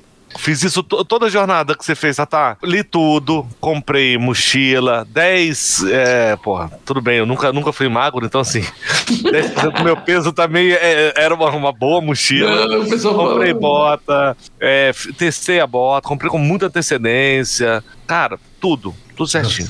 É, tava, já tava pra comprar passagem, ia fazer em março, final de fevereiro, março, tá? Pelo que eu tinha lido à época, era o, era o momento ideal. Mas aí, duas semanas depois, descobri que minha esposa estava grávida e aí eu cancelei tudo e virou enxoval. Fui para os Estados Unidos com dinheiro para comprar berço, carrinho de bebê e 150 mil bóres brancos. Coisa Então, assim, eu tenho tudo, até, tenho até hoje tudo. Tudo, tudo. Os livros, as pesquisas, é, tudo. As mochila, é, bota. E, e já tem. Hoje, esse ano vão fazer sete anos que isso aconteceu. Então, eu tô atrasado sete anos no meu plano. E o plano físico? Você também atrasou? Você se preparou fisicamente agora e agora a barriga cresceu, você não anda mais que 5 quilômetros. Não, pior que eu me preparei um pouco mais. é, tô- eu, eu me vejo mais preparado hoje do que a época. A época eu, eu tinha um problema sério de coluna, uma dor crônica. Isso me preocupava muito. Foi algo que eu, que eu fui procurar médicos com esse intuito. Eu falava: olha, eu quero fazer esse caminho, eu quero fazer 20, 30 km por dia, quero fazer de 15 dias. Eu não tinha férias de 30, não tinha pra mim. E comecei a me preparar. Eu fui pra preparação, depois fui, fui embora, né, né, tudo foi, virou dor, é, levando um bebê no colo, sem preparação, postura e tudo. E hoje eu me sinto muito mais preparado. Óbvio, eu tô sete anos mais velho, eu tô sete anos mais gordo, mas eu caminhei Sete anos muito e mais dois anos- tempo Dois anos de pandemia, mais gordo. e dois então. anos de pandemia. Que também, né? Os 10 quilos a mais ainda con- continuam aqui. Mas eu andei muito mais, é, é, sei lá, quilômetros por dia daquele ano até hoje do que eu fiz anteriormente, entende? Eu, eu tinha o entusiasmo de ir e me testar lá, e hoje eu consigo é, a- consigo, eu, eu acredito que eu consigo, porque eu não tenho mais a minha dor crônica na, na coluna, isso também por causa dos exercícios. Então, assim, me vejo hoje mais preparado do que sete anos atrás. Só me falta o tempo, o dinheiro. Agora, me afastar 30 dias da minha filha não parece real na minha cabeça. Nunca fiz. Então. ma- mas é é, é, esse é sonho voltou. Tanto que quando a gente falou sobre esse tema, eu fiquei super empolgado, entendeu? Super, pô, vamos conversar, porque é um, é- é- era um sonho que quase virou realidade e agora vai ter que voltar em algum momento da minha vida. E não daqui dois, três anos, talvez ano que vem, entenda. Mas, André, é, o, o que, que te Eu- motivou a fazer o. Mas eu vou, pretendo eu fazer, vou, eu, eu vou. pretendo sair de Bordeaux para fazer mais um caminho de Santiago em 2023. Então, Boa. vamos ver. Opa! Vou André, fazer de Bordeaux até, atra- até a França, vou atravessar a fronteira pelo, pela costa. Vamos ver. Ah, que legal. Ô, André, qual foi a motivação para você decidir fazer esse, esse, ah, esse planejamento todo aí para fazer o caminho? De onde saiu isso? Porque o Sim, Tatá falou a dele, né? Que ele conheceu lá o caminho antes, né? E para você, como é que foi a decisão? É, é muito simples e é algo que nunca aconteceu na minha vida até hoje. Você leu o livro do É, Paulo ficar Coelho? sozinho. Não, calma que eu vou falar sobre Paulo Coelho. Mas, mas eu vou te, te responder antes. É, Paulo Coelho é o nome do dildo que curou tua dor na coluna, é isso? Não, porque eu não aplico esse tipo de técnica corporal em mim mesmo, apesar de é, dizerem que é interessante. Queria ficar 15 dias, 20 dias comigo mesmo fazendo percorrendo um tipo de caminho. Coisa que eu nunca fiz na minha vida. Nunca fiquei 15 dias só eu comigo mesmo. Então era algo mais pra mim mesmo. Pra assim, cara, eu quero entender exatamente o que o Tata falou. Quão chato eu sou e como eu consigo me suportar sozinho é, e andando. Não é assim, ah, fazendo um, um turismo em Paris, entendeu? Eu quero percorrer caminhos, ter a, a experiência física e também eu simplesmente começar algo e terminar sozinho. Acredito que nunca fiz isso na minha vida. Nunca comecei e terminei algo por tanto tempo absolutamente sozinho, sabe? Vocês me conhecem, eu sou super dependente de amigos, eu gosto de gente, eu gosto de conversar e tal. Então, é algo que eu ainda preciso experimentar até o fim da minha vida. Forma planejada e não assim, né? Ser abandonado pela família e morrer sozinho num canto escuro, úmido e, sei lá, fétido. O, o, planejamento faz parte, mas você leve em mente que você não vai cumprir o planejamento, não. O planejamento é só pelo gosto de fazer o planejamento. Depois, na hora, você muda de ideia, para antes, para depois. Isso mas, é, mas é isso chama vida, Tatá, chama vida. A gente pega, faz um puta plano, a vida pega o nosso plano, amassa, limpa a bunda com nossos planos e ainda joga a merda na nossa pois cara. É, pois é. Mas de qualquer modo é gostoso fazer um plano, não é, não é uma coisa desagradável, não. planejar é interessante. É, planejar é um exercício de resiliência. Pois é, é pois é. E os, os outros dois aí? O Paulo vai para Espanha, mas não fez nenhum caminho ainda lá. Então, é, é, eu vou falar pra você, antigamente me incomodava essa coisa de religiosa aí, não sei o que, né? Me incomodava bastante, tá? Hoje não tanto. Mas eu tenho uma coisa que eu, eu, eu, gosto de mato, montanha, essas porcaria, né? E eu não sei, me, me, eu tenho mais eu, eu, eu, sei lá, eu tenho mais vontade. De, existe um negócio na Europa, e todos os países da Europa têm, que são os, os as trilhas de. Que, na Espanha é Gran Recorrido, né? É, na França, ah, é, Grand Randonnée. Randonnée. Randonnée. Né? Na, em Portugal tem as grandes rotas. E eu, eu até ali, tem um equivalente lá na, na, na, Holanda. Mas, porra, cara, como é que pode ser uma grande rota na porra da Holanda? O que, que é? É ir da Zona Sul de São Paulo até. Não, você, não bicho, tu faz uma, faz uma espiral, sei, porra. Cara. Faz uma espiral. E ainda plano o bagulho ainda, né? Ainda plano, né? Não sei, é meio, meio bizarro, né? Só fazendo uma espiral, né? É que nem, que nem o, o os troianos enganaram Dido lá em Cartago, né? Mas tudo bem. É, é, alguma coisa do tipo. Então, assim, então tem um caminho que eu me. eu tava afim de fazer, né? Que é, que é El Camino del Cid. Hum. Tá? Sim. Que eles pegaram o poema lá, El Cantar de Mil Cid, e, e fizeram um caminho é, é, passando por todos os lugares do poema, tá? Até é, Valência, é, tudo. É. Exatamente. Exato, vai de Burgos a Valência, mas aí ele faz meio que um zigue-zague, assim, né? Então, se, se tu curiosidade. Agora, agora mais o que eu, existe um que eu, que eu realmente gostaria de fazer aqui na França, que é o GR9, tá? Que ele vai percorrer todos os Alpes, então vai sair um pouquinho lá é, lá para cima, né? Vai cruzar os Alpes pelas montanhas e vai no, cair no, perto de Marseille, tá? E tem também, cara, o, o, o GR11, né? Tem o GR10 e o GR11. O GR10 é na França, o GR11 é na Espanha, que ele vai do Mediterrâneo até o, até o, o Atlântico pelos Pirineus. E o GR11 Sim. no espanhol. Caminhos do, caminhos do Piemonte, que eles chamam, né? É, é o nome. Eu já peguei, andei um pedaço desse caminho que é muito gostoso. De todos, é, os que eu fiz, de todos os que eu fiz, né? Ninguém perguntou qual que eu achei mais interessante, mas o caminho que eu gostei mais gostei bastante e foi o caminho que eu fiz pelo sul da França, que sai de Arles e vai até atravessa a Espanha pelo pelo Passo de São Porte, que é na, em Aragão. É mais vazio e Aragão é muito interessante de caminhar. É um lugar muito com muita história, muito forte. E eu achei mais bonito a travessia dos Pirineus por esse caminho. Ele tem uma história, porque tem uma estrada de ferro que foi construída na década de 50, se não me engano, por trabalhadores espanhóis atravessando os Pirineus e ela, ela deixou de ser usada em 74 porque teve um acidente que destruiu uma parte da estrada, agora está sendo reconstruído. Então a, o caminho mais ou menos trilha esse caminho, e é um caminho muito antigo. Esse foi o caminho que eu gostei mais. O sul da França é muito gostoso de andar. E o, a parte da Provence né, é muito interessante. Se você for na primavera, então, nossa. Mas esse caminho que você fez, tá, também tem outra coisa, né? Você está pegando os Pirineus na parte mais alta, né? Pois é, eu tô sabendo. Que é o trecho mais bonito, sim. Isso, é muito bonito mesmo. Então, é basicamente é interessante, né? A gente está falando muito do caminho de Santiago como um processo de caminhada, né? Um processo de, de pessoal, né? De conhecimento pessoal, medita, meditativo. Tem gente que, que, faz meditação zen, que faz caminhando. A caminhada é um processo meditativo para o pessoal zen budista, tá? Tanto que tem uns, tem uns caminhos famosos que contornam montanhas, que uhum. o pessoal faz meditação. Que, então não é uma. É um, o caminho de Santiago hoje é feito. Você vai perguntar, é feito mais por turismo? É feito mais por religião? É feito mais por espiritismo, cultural, o que você quer conhecer? Um pouco de tudo. Na né? minha opinião, é de tudo um pouco, tem todos os motivos. Tem, tem gente que faz por religião ainda bastante, tá? Tem gente que faz por, por turismo, mas não se decepciona, porque não tem noção do que significa turismo, porque o cara, na verdade, quer chegar em algum lugar, tá?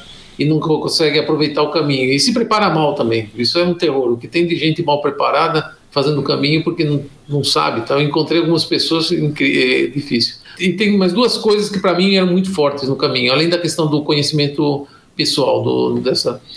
Uma é a questão cultural.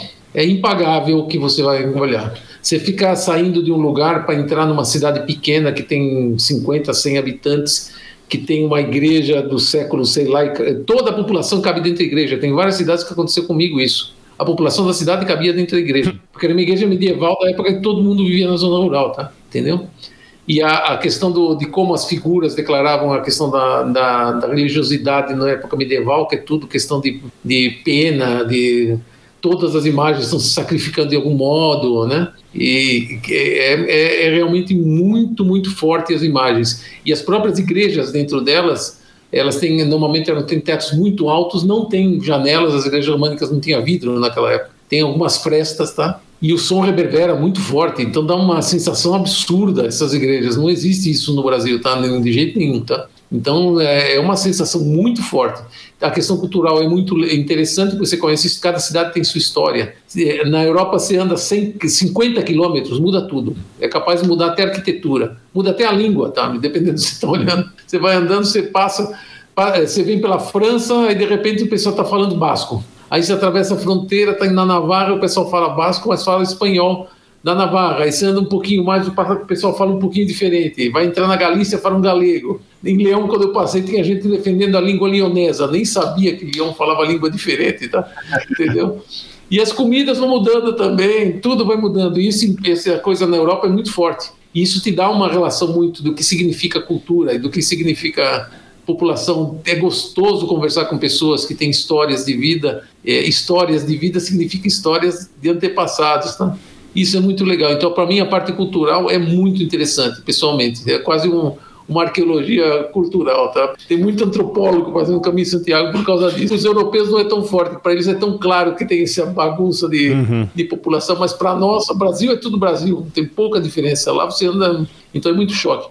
E tem uma terceira questão aí que vocês podem me pichar, mas tem uma questão espiritual estranha, tá? Tem alguns momentos que você sente algumas coisas esquisitas no caminho, tá? Eu não posso negar isso. Na França é, é, tem uma abadia que chama Abadia de Conca, muito famosa essa abadia, tá?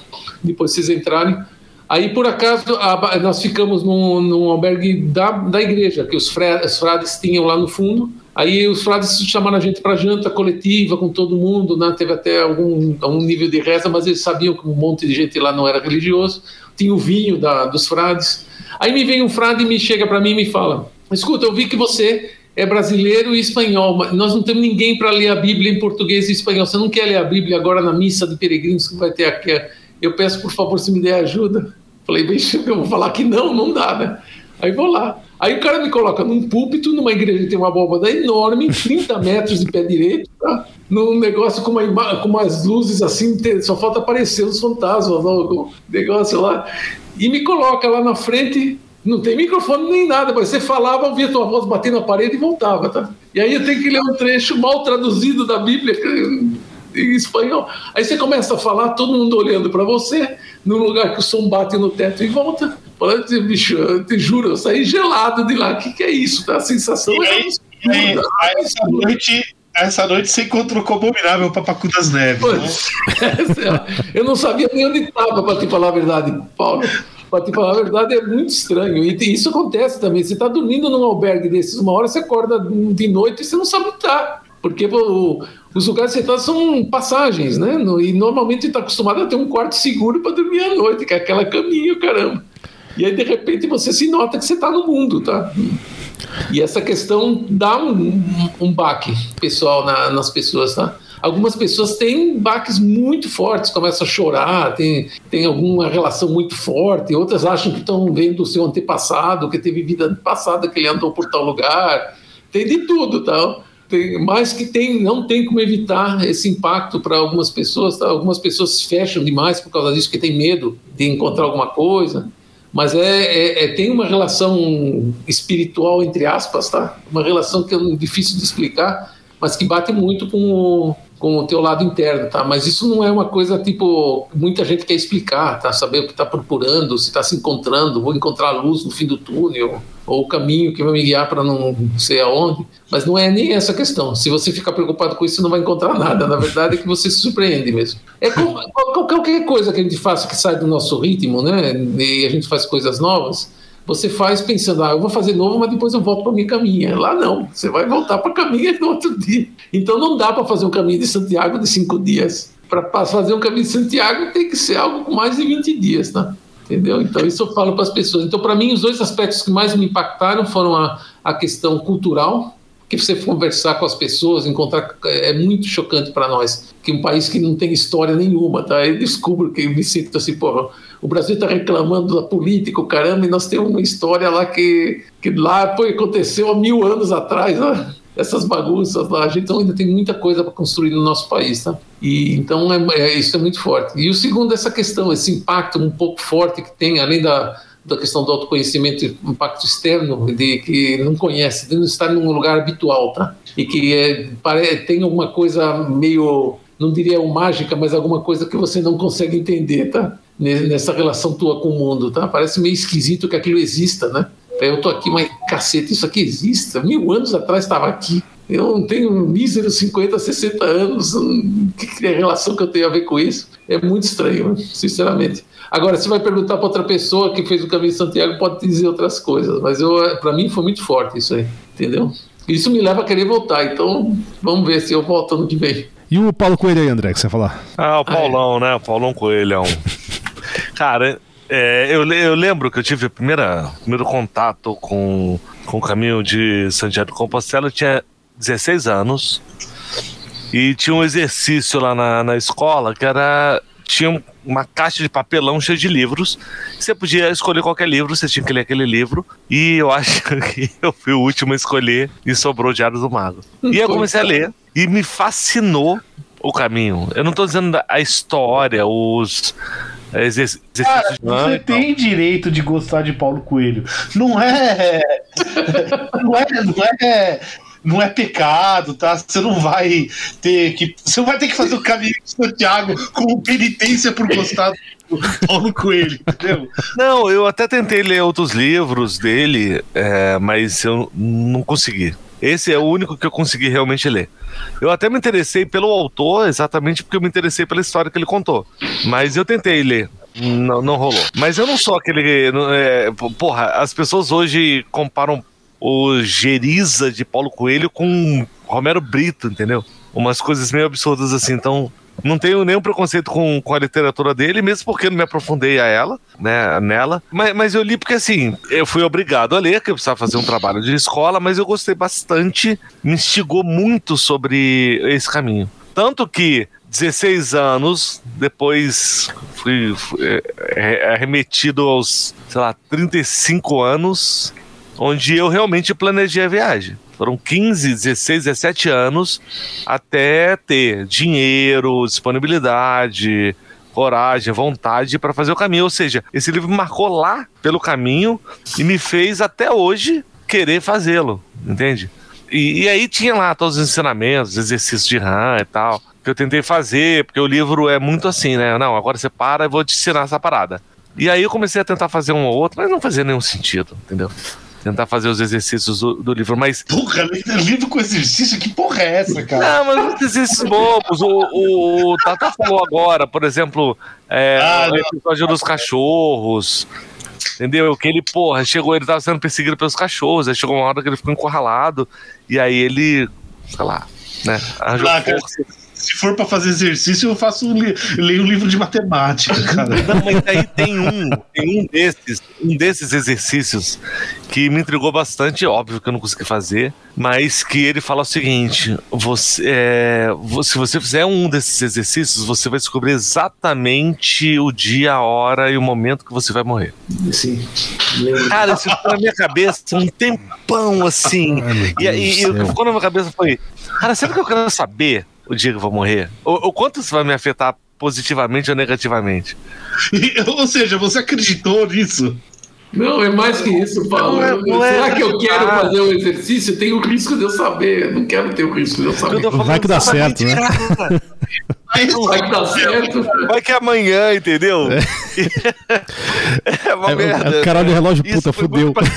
É agora. Ele falou, Eu, caralho, fudeu, mãe. Aí liga pra minha mãe pra avisar. O cara faz o exercício e começa 10, 9, 8. Fala, Porra, mano. Mas foi- um de- desses que me deixou bem intrigado, assim. Porque ele fala lá, ele fala, cara, eu sei o dia que eu vou morrer. Então ele começou a, a percorrer as coisas é, num perigo lá de queda e tal. E ele falava assim: eu sei que eu não vou morrer, porque eu já sei o dia que eu vou morrer. Mas, cara, não morrer não quer dizer que eu, que eu vá ficar bem. Porque se eu fizer essa parada assim na vida louca, eu vou ficar destruído, vou ficar um vegetal, vou ficar tetraplégico. Sabe? Eu posso morrer daqui 25 anos numa cama. Mas ele sabe tá como. Mas ele mostra como você vai morrer. Não, mostra o Ou dia, só ah, horário tudo. Mas não diz como, assim, ah, um tiro na cabeça, entendeu? É, é, é, é um, um vaso XYZ na cabeça estourando, alguma porra assim. Não, Ah, não, não fala. Tem, mas- vários, tem vários livros de literatura falando sobre isso, porque isso é um, estigma muito forte na cabeça das pessoas, saber o dia que vai morrer, o que significaria para a nossa vida, né? Porque também, tipo, se ele vai saber que morrer tem 25 anos, pode até viver bem, mas três dias antes, já que eu vou morrer mesmo, aí eu sou É. Até Star Ou Trek então, usa tipo, isso. já que eu sei que vou morrer dia 25, eu vou pular aqui do prédio, que é impossível eu morrer, porque eu não vou morrer agora, então eu vou fazer umas doideiras aqui para mostrar que eu sou É, é, aí, aí, é é- aí eu- mas aí é, é o que, o, é o, que o, o mago da quina do mundo falou, né, cara? Né? Pode sobreviver, né? Não, não, você vai virar um vegetal que tá preso no teu cérebro, né, mano? Exatamente, que é aterrorizante. Aí é terrorizante, um- cara. Não, mas foi, também foi o primeiro contato com esse tipo de pensamento, sabe? Cara, porra, morrer nem é exatamente o maior problema aqui na história, sabe? É virar um vegetal, enfim. E foi algo que me marcou. Então, é, eu sim, vai ser- é, minha recomendação vai ter que ser o livro, porque ele me fez, é, pelo menos, saber, né? E aqui, na, naquela época também, ninguém que é tão jovem assim, para entender que existia qualquer tipo de internet válida e qualquer uma literatura muito acessível. E eu digo acessível porque hoje você, você compra esse livro do Paulo Coelho por seis reais. Seis reais. É, imagina. Então, assim, pô. Não, mas, cara, é- é- deixa eu comentar só uma coisa que talvez vocês não saibam, uma curiosidade. Vocês sabem que deve ter da ordem das, de centenas de livros sobre o caminho de Santiago escritos por peregrinos. Um monte de gente que termina o caminho, a primeira coisa que faz é escrever um livro. E Exatamente. depois, agora, como tem possibilidade de você editar com pouco dinheiro, com relativamente pouco dinheiro, você consegue editar uma ediçãozinha aí de 100, 200 livros lá e depois você vende se quiser. Se você entrar na. procurar aí, você vai achar livros aos montes de. Não, é, eu, ó, eu vou falar uma coisa. Eu acho que é quase que uma impossibilidade física de um americano, quando fala americano, um estadunidense, fazer o caminho de Santiago e não escrever um livro. É, pode ser. Eu encontrei alguns americanos interessantes no. Não, não, não Eu tô, eu, eu- eu não tô dizendo que os caras são chatos, não tô dizendo nada. Eu só tô dizendo que assim, Não, é assim, eles vão ter que fazer, o- eles vão escrever um livro, cara. É quase Agora, o Tem que livro de brasileiro, né? Eu estou em alguns, em alguns grupos né, de discussão sobre o Caminho Santiago do, do Facebook ainda, e de vez em quando aparece o cara, compre meu livro para contar a história, e aí o cara colocando a história, já sei exatamente o que ele vai falar, é o mesmo que o outro falou, só vai escrever diferente. Tá aí, ó. Tá aí, ó. Mas o pessoal precisa escrever. é Então, mas aí. relação- Para muita gente tem uma relação com a, com a escrita, com a publicação de livro, com a literatura, isso aí. O que é interessante. cara, Não, mas. e tem, tá- e tem aquela esperança, "Pô, vou virar o novo Paulo Coelho, né? Não, bicho, mas aí, vocês estão pensando errado. Oportunidade de negócio é errada. Tem que ser coach de caminho de Santiago, velho. Porra. Tem, tem um monte de gente que é. Então. Tem. E, aliás, eu já padrinhei uma meia dúzia aí. ah, você é coach de Caminho de Santiago? Você sabe que tem uma tradição. Você já viu aquela concha do Caminho de Santiago, hum, uma concha sim. de Vieira, tá? Você sabe a tradição daquela concha? Muita não, gente não, não, tem eu, quero, eu preciso de uma concha para fazer o caminho Santiago. Você não, não pode comprar uma concha para fazer o caminho Santiago. Isso é um absurdo. Lá na, na Galícia tem muito dessas conchas. Ela é, é natural nas praias, tá? A vieira é muito comum lá, tá? Então o pessoal traz a concha depois que faz o caminho, não vai com a concha no caminho. Só que tem uma segunda tradição, tem uma tradição que você tem que ir lá, pega uma concha para você e pega uma concha para alguém. Quando você volta, você dá a concha para alguém que vai fazer o caminho que você acha que precisa fazer ou que você quer ajudar. Então é um Mas... símbolo de apadrinhamento. Você dá uma concha para ele e você leva a minha concha para você lá. Depois você traz a sua e mais uma e dá para alguém, coisa assim. Isso também mas, é uma tradição. É... Tá, tá, mas aí, aí você tá falando um negócio. Porque quando eu, eu, fiz lá os três dias primeiro lá, não sei o quê, que era só para cruzar os Pirineus, né? É, é, tinha lá um lugar lá que pegava lá, como é que é o nome lá? O passa, papelzinho, passaporte, isso, sei lá. Isso, credencial. Credencial, isso. Eles davam uma porra numa concha, cara. Eu sei. É, eu tenho aqui. Mas esse, então, eles é, como é, comercializaram o simbolismo. Eles estão te dando, você notou? Não te falei para você que eu, tenho, eu volto de Santiago com duas conchas e dou para alguém como padrinho? Esse cara que te, te deu a credencial, ele está assumindo o papel de padrinho e te dando uma concha. Mas é completamente artificial, porque ele não tem nenhuma relação com você, tá? É, virou uma coisa comercial. Então aí o cara pega e pendura uma concha. Eu pergunto, quem foi que te deu? Foi um peregrino? Não, eu comprei aí na esquina. Não, eu não comprei. O cara, eu não comprei, o cara deu. Deram eu lá sei, no lugar. Você pode comprar. Tá... O cara deu. Agora o cara tem, dado, antigo, tem esse né? simbolismo. O lance da concha é bem antigo, né? É antigo, tem lá de 1100 é. de milagre que foi atribuído a uma concha que veio de Santiago, que curou alguém, não sei aonde. É bem, bem antigo esse negócio. Não, não, e, não, não. a outra coisa é a seguinte: é, é que o caminho. É, é tem vários lugares que expôs o marcador para dizer que está no caminho certo, é a concha, né? Vocês notaram como é que é a concha? Por que, que ela virou com esse simbolismo? A concha, se você olhar ela bem, ela é redonda de um lado e do outro lado ela tem um quadrado. E ela tem várias ranhuras. As ranhuras convergem num ponto. Então ela virou símbolo do caminho de Santiago, dizendo todos os caminhos uhum. te levam a Santiago. Levam E por isso que virou o símbolo de, disso, tá? Então ela acabou sendo. Só que ela foi muito comercializada. A imagem da concha virou a imagem padrão da Galícia, da nossa imagem, os galegos acham que é dele, por aí vai. E se comercializou muito, né? Então o pessoal te dá uma credencial com uma concha, significa que você está recebendo ela de um peregrino. E não necessariamente é verdade. Eu trouxe duas conchas de lá, né, na, na vez, e escolhi dois peregrinos que mereciam e dei as duas conchas. Né? Então é, foram apadrinhados e levaram a minha concha com eles. E falei: você tem que prometer quando você voltar, você traz mais umas duas conchas e para entregar para dois futuros peregrinos. Tá? Mas originalmente você trazia como símbolo de ter recebido, de ter ido até Santiago. Isso. Então essa concha agora está muito comercializada. E na Espanha, o Caminho de Santiago é realmente um é, explorado como um, um, uma coisa turística, tá? Uhum. Não é só como uma questão cultural, tá? Então tem um monte de hotéis. Você pode, você pode fazer o caminho ficando em hotel, quarto com banheiro privativo, se quiser, pagando o preço que você quiser. Você não precisa carregar a mochila, mas você só manda, despacha a mochila. Vai de entendeu? patinete elétrico, né? Pode ir, imagino eu. Você pode fazer, não, não tem muito, e na verdade muita gente se preocupa. Existe um, um mito lá entre o pessoal que é peregrino, que se diz que existe o peregrino e existe o turisgrino, que é aquele que vai fazer por turismo. Qual a diferença? O peregrino agradece e o turisgrino é, reclama. Ele quer, tipo, não, estou hospedado aqui no teu albergue, mas está sujo aqui o chão. Vem limpar meu, o chão aqui. Ou então, tipo, você te, te dá um quando você entra, você vai ficar na cama 3, a cama 3 é em cima. Não, mas eu não quero ficar em cima, eu quero ficar embaixo. Por que você me dá em cima? Eu estou pagando para ficar aqui. Isso é considerado turisgrino. O peregrino agradece. E esse, esse, como eu te falei, tem muito, muito aspecto disso, especialmente no caminho francês, que é muito cheio. E tem muita, tem muita empresa de turismo fazendo, tipo grupos para fazer o caminho, todos com a mesma camiseta, entendeu? E na Espanha, por exemplo, é fácil fazer o caminho de Santiago, está lá do lado, então o pessoal faz em pedaços, faz para fazer farra. Então você vê grupos de jovens lá fazendo o trecho do caminho, pararam para encher a cara. Entendeu? Aí fica lá bebendo, é. depois, ah, amanhã, o ano que vem eu continuo, então pega uma carona aqui. Então tem de tudo. É. Não é isso. Se você for preocupado com isso. É a caixinha JBL que eu falei, um pô. A caixinha JBL. Uhum.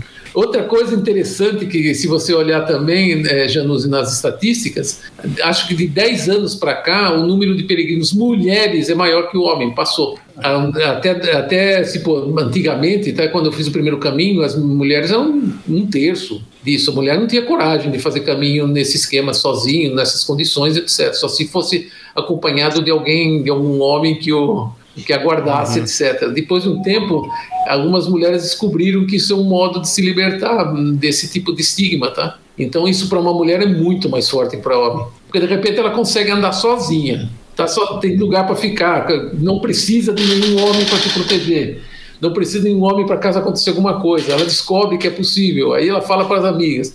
Então, hoje em dia, tem mais mulher que homem fazendo o caminho de Santiago, no sentido da palavra. De, de acho que de uns sete anos para cá, nas estatísticas, as mulheres passaram. E é seguro. É, se elas se sentem é seguras? Seguro, completamente seguro, entendeu? É óbvio que você pode fazer algum caminho mais de montanha, né? Que eu falei, o caminho primitivo passa uns trechos pela montanha, pode ser um pouquinho menos seguro, tá? Mas não é inseguro na prática, porque sempre passa outra pessoa por lá. Não existe. É, não, ah, é assim, não, e as trilhas são bem demarcadas, tudo. Então... E é então tudo demarcado, e hoje em dia tem celular, pelo amor de Deus. Se você machucar, tropeçar, que quebra uma perna, alguma coisa assim, você liga o celular, eu estou aqui, alguém vem e pega, não tem, não tem falta de sinal em nenhum lugar do caminho que eu me lembre. Tá? Antigamente não tinha, antigamente você ter, antigamente para ligar para casa que eu estava passando, eles procuravam uma, uma cabine telefônica. Se toda a cidadezinha tinha uma cabine telefônica. Você ia lá, chegava lá, não estava funcionando a desgraçada cabine. É, quer fazer caminho com emoção, pega a travessia Osasco Carapicuíba ali, cara. Vai ter emoção pra caramba, cara. Isso, é muita emoção ali a pé. Pois é, eu tenho certeza que tem. Tem alguns caminhos muito bons para fazer aqui. Não é só aqui, não. Vai lá para os Estados Unidos, pega alguns subúrbios lá de Exatamente. Atlanta, coisa assim. Não, ó, ó, é vai no Rio de Janeiro e percorre de ponta a ponta a Avenida Brasil, né, cara? Uhum. isso, andando pela calçada, isso é legal. Caminho agradável, seguro. De noite. De noite, isso. É, que a emoção é outra coisa, é cara. Isso aí, então. O caminho de Santiago, na verdade, tem toda essa história, né? O que faz ele diferente é essa questão da história, a questão da, da segurança e a questão de, você poderia fazer outros caminhos seguros, mas na verdade eles abrem portas. O seu caminho de Santiago acaba para muita gente sendo um abridor de portas. Que ele descobre que ser caminho, depois disso o cara faz outros. Passa, descobre que pode fazer caminhos pelos Pirineus, pode fazer então, isso abre muito a questão da natureza. Isso para os países também é muito importante, tá? Agora, falando da questão mais pragmática, porque também incentiva o turismo rural. Os interior da Europa é muito vazio, tá? Ia ter uma briga dos países para que as pessoas, que a população aumente nessas cidades, porque senão elas ficam inviáveis, né? Se não tiver mais gente lá, você acaba sendo obrigado a fechar a cidade, porque não vale a uhum. pena nem manter estrutura. Então, o, o, o, o, turismo rural é uma fonte de ganho para o pessoal do interior importante em alguns países. Na, na, na, França é muito importante. Todo mundo, todas as fazendas, ou boa parte das fazendas, elas costumam fazer um, um quartinho ou alguma coisa, tá? Que chama uma chambredotes, né, que eles chamam, rural, e você está passando, ele tem um símbolo lá, tem um lugar para você ficar se quiser. Então você para lá, diz, ah, você pode ficar, sim, pode ficar aqui, eu faço um janta para você. E isso, isso, é tradição. Então na, na França você encontra lugar para ficar. Você pode fazer caminhos inventados por você também. Eu, alguns dos caminhos que eu fiz lá na França, eu decidi fazer por um outro trajeto, por um motivo ou outro. Tá? Eu tinha um mapa na frente, não, eu vou fazer por aqui, quero ver como é que é aqui. Aí fiz o caminho, encontrei lugares, encontrei gente, tinha lugar para ficar. É que a gente tem uma perspectiva, como o Brasil é um país novo, tá? e, e o interior é mais novo ainda, né? Interiorzão. Então, então a distância entre as cidades é muito maior. Tá? Se você vai na ah, Espanha, ah, e aí depende muito de região, né? Mas, por exemplo, lugar que não tinha aquela agricultura latifúndio, não sei o quê, né? Você tinha vilarejo a cada 5 quilômetros, 4, 5 quilômetros. Então você vai andando tem um vilarejo. E é lógico, hoje em dia, por exemplo, várias regiões da Espanha, boa parte desses vilarejos é ruína, né? Tá tudo abandonado. Sim, sim, tá? sim. É, mas sempre sobra alguém, assim. Né? Então, então é bem mais fácil do que aqui. Aqui no Brasil, por exemplo, qualquer cidade, vai, começa a ir para o interior, se afastando de São Paulo, aqui em São Paulo, por exemplo, pô, come, começa a ficar mais longe as coisas. Então, aqui perto, sei lá, a cada 10, 20 quilômetros tem uma cidadezinha, quase um bairro de São Paulo. Uhum. Aí depois você vai lá para depois de Campinas, cara, uhum. começa a ficar a cada 30, 40 quilômetros, depois é a cada 50, 100, né? Mas é isso que eu estou te falando. Na França você não se hospeda em cidades, necessariamente. Porque as, é, é tradição as fazendas terem lugar para hospedar pessoas que estão passando, entendeu? Isso virou turismo rural, virou, inclusive tem, tem sites disso. Então virou, o pessoal tá dando de bicicleta pelo interior, você sabe, ah, tal fazenda tem um quartinho lá que eles alugam. E não é, não é objetivo da fazenda ficar oferir lucro com isso daí, oferir grande lucro com isso. É simplesmente já tem mais uma coisa que entra algum dinheiro, mas também serve para alguma coisa, mas entra, ajuda, mas não é, não vai me sustentar com isso, tá? Então os albergues não são fonte de sustento nesses casos, tá? Na, no caminho de Santiago, da, no caminho da francês já é fonte de sustento para muita gente. Tem muita gente que bota albergue e vive disso, tá? Mas é tipo 40 pessoas por dia, todo dia, tá? Aí cobram, cobram uns 15 euros para cada um. Obviamente isso dá dinheiro, tá? Agora deu a pandemia, fechou metade. Né? Tiveram que entregar a casa. Esse era um tema que eu queria é, perguntar também. Tata, Sim. quanto você, não sei se você tem essa informação, Sim, mas sei, quanto você, quanto custou é, uma viagem é, é, um, um dos caminhos, um dos quatro caminhos que mais custou. Mas eu não estou falando de passagem, nada. Comecei o caminho. Quanto você pegou de grana e no final então, quanto você gastou de grana? Então, é o seguinte: a gente mede isso pelo número de euros por dia, tá? Uhum. Quanto, quanto você gasta por dia, tá? O caminho na Espanha dava para fazer quando eu fiz em 2007 por 20 euros por dia, tá? Dava para fazer o caminho. Mas Quantos se você por 20 euros por dia. Eu fiz a primeira vez na o trecho que eu fiz na Espanha foram 32 dias, acho, alguma coisa assim. Então você calcula por aí, tá? Por que, por que a gente calcula por dia? Porque se eu te digo que é a trajetória toda, mas você faz trechos de 10 quilômetros, vai sair o dobro do preço. Uhum. Porque eu fazia trecho de 30, tá? Então você tem que se hospedar três vezes. Aí não dá para você medir por, por o caminho todo, pela distância. Tem que medir pelo número de dias. Aí você se planeja pelo número de dias, tá? Então dá para fazer. 20, 20 euros é o, o baseline, tá? Abaixo disso só em esquema horror, tá? Pedindo comida no, pedindo comida doada. E tá? bivacando. E coisa assim. E do, bivacando, dormindo na porta de igreja, coisa assim. Caçando pombo. euros você tem que ficar nos albergues. Você tem que ficar nos albergues municipais ou religiosos são mais baratos, né? E você tem que fazer sua própria comida. Você não pode ficar comendo no restaurante o tempo todo. Um prato peregrino é 10 euros, não teria metade do seu dinheiro. Então, uns 10 o, a estadia no albergue é da ordem de 10 euros, tá? E aí os outros 10 é para alimentação para ir com um razoável, não digo conforto, mas com um razoável flexibilidade para curtir o caminho, porque tem algumas coisas sem dinheiro você não curte, tá? para ficar em lugares interessantes. Eu diria eu que hoje uns, na Espanha uns 30 euros e na França uns 40, 45 euros, entendeu? Porque é mais caro na França mesmo. E você falou fazer a própria comida. É normal. Ah, o que você fazia? Olha, várias comida coletiva. Não, não é coletivo isso normalmente. Quase todos os albergues têm cozinha, tá? Exceto na Galícia, tá? A Galícia, não sei por que eles tiraram essa, esse hábito que tinha. Os albergues, esses, tem uma cozinha coletiva. Aí tem lá 10 pessoas fazendo comida, aí você conversa com eles. Olha, eu vou fazer um. um eu já fiz lentilha para oito pessoas lá. Eu peguei um pacote, fui lá, comprei, eu vou fazer uma lentilha. Aí a outra falou: não, eu vou fritar uma lula aqui. Aí o pessoal faz tudo, faz uma comida comunitária, outros trazem uma garrafa de vinho, caramba, e vocês comem junto, tá? E mesmo alguns dias que eu estava sozinho, eu fui lá e comprei. Comprei uns embutidos lá, uma garrafinha de vinho, é, queijo, alguns vegetais e fazia minha comida. Jantava lá no, no albergue. De vez em quando, obviamente, eu queria comer no restaurante, porque eu queria experimentar a comida da região, né? Aí você sai um pouco da linha. A comida no interior não é muito cara, nem na França nem na Espanha. A gente tem um. Nas cidades ela fica mais cara, no interior não é muito cara. Mas você sabe que tem uma coisa que eu, que eu acho que é, é meio bizarro, que aqui no Brasil Tá? Aí eu vou falar entre classe média, né? Não sei como é que é o resto, mas entre classe média, tem, existe um puta de um preconceito de você, ah, porra, comprar uns negócios no supermercado e fazer um lanche, né? Ah, é coisa de farofeiro, coisa de não sei o quê. Porra, se você faz isso na Europa, você come bem pra caralho e barato pra cacete.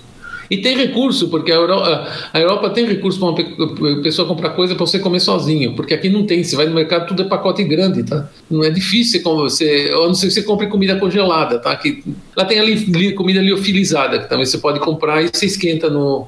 Eu levava sempre uma reserva disso, porque podia ser um dia que eu não conseguisse achar lugar para comer, tá? Então eu levava lá um pacote de ervilhas é, cozido de ervilhas, liofilizado, foi do início ao final do caminho comigo, tá? Porque eu não acabei não usando. No final dos últimos dias eu vou usar porque é para não jogar fora. Ah, Mas, você podia é, ter tem... feito um quadro aí, né?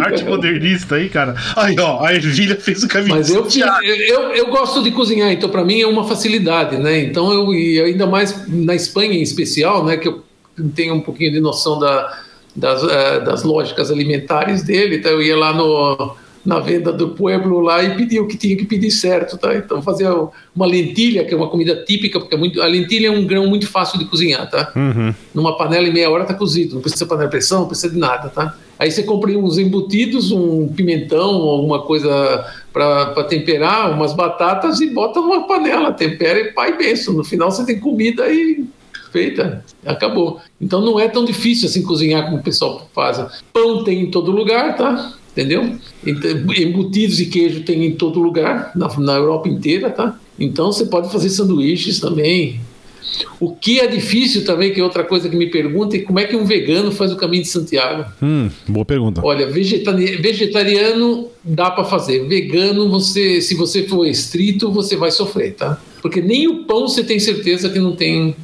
Porque é muito comum é, usar. O pão, ele, ele, normalmente agrega alguma gordura para agregar massa, tá? Entendeu? Que pode ser azeite, tá? Pode ser óleo, mas também pode ser manteiga e pode ser banha. O pão tradicional italiano era feito com banha, tá? Aí o pessoal, quando eu falei isso, um vegano quase vomitou na minha frente. Isso quer dizer que eu comi banha? Ah, que absurdo! Você quer o quê? Agora, vegano, se você come ovo e, e queijo, não tem lugar onde não tenha ovo e queijo, tá? E aí os vegetais, se você for no inverno, você acha menos, com certeza, porque eles são sazonais, tá? Se é, for no, no outono tem muita fruta e coisa assim, mas dá para ser, dá para fazer vegetariano. Vegano vai sofrer, uhum. vai ter que uhum. fazer comida ele mesmo, tá? E fora de grande cidade não tem recursos assim de comigo para vegano. Tem é porque tem na venda e acabou. É porque a impressão que eu tenho é assim, cara, 30 km por dia você precisa de carboidrato para manter o próximo, né? Ah, essa é outra pergunta. Você emagrece a fazer caminho de Santiago? Conheço não necessariamente. É, não necessariamente. Já ouvi muito disso também. Aí você vai lá e come meio queijo. O que tem de caloria? Queijo, gordura. entendeu? É uma bomba calórica. É, é uma garrafa de vinho por dia, né? Não, parei aqui e tomei uma garrafa de vinho. é uma garrafa de vinho por dia e pão. Você come pão então. que nem um porco, porque uma das coisas que mais se come na Europa é pão. Então, aí você vai lá, pão com ramon, com presunto, hum. um monte de chouriço e um pedaço de queijo. Adoro. leve para dormir à noite. é. Imagina a sinfonia, é, a sinfonia é um gasosa do, dos, do, é. dos albergues aí, né, também. Deve ser à noite, né? É, a sinfonia gasosa é por causa dos grãos, né, que é uma coisa que o pessoal come muito, tipo lentilha, feijão branco, grão de bico. Mas, ah, meu, você não vai ouvir a sinfonia porque você vai estar morto de cansaço, vai dormir. Você tem que levar o tapa-orelha, porque ronco é uma merda. Porque ele tem, ele, ele tem uma sequência, ele começa a ficar entrando tua que nem a gotinha d'água na testa, tá? Não dá pra dormir assim. Não, na hora que se encanar já era, né? Na hora que se encanar já era. Um, um cantando agudo, outro a noite inteira não dá, bicho. Aí sincroniza, né? sincroniza. Oh, filho, oh, é uma, uma orquestra de cacofonia no negócio. Cara, um albergue com 500 pessoas, 200 pessoas que você falou, cara, fudeu mesmo. Eu, eu acordei no albergue, não, não sei se foi no de Concesvalles, acho que foi no de Concesvalles. Uma hora eu acordei que tinha pego uma cama alta, bem no meio, tá? Aí eu acordei uma hora, disse, deixa eu ver como é que tá. Aí eu tirei o, o fone. Aí comecei a ouvir, meu, uma sinfonia muito curiosa. Eu ia gravar aquilo lá. Porque tem agudo, grave, contralto, barítono, em ritmos, porque todos têm seu ritmo. Aí o cara, de repente, o cara vira, ele. Aí mudou. Tá aí, é mano. Muito gozado. É, virou uma é música quase gozado. dadaísta o negócio, né? É doidíssimo.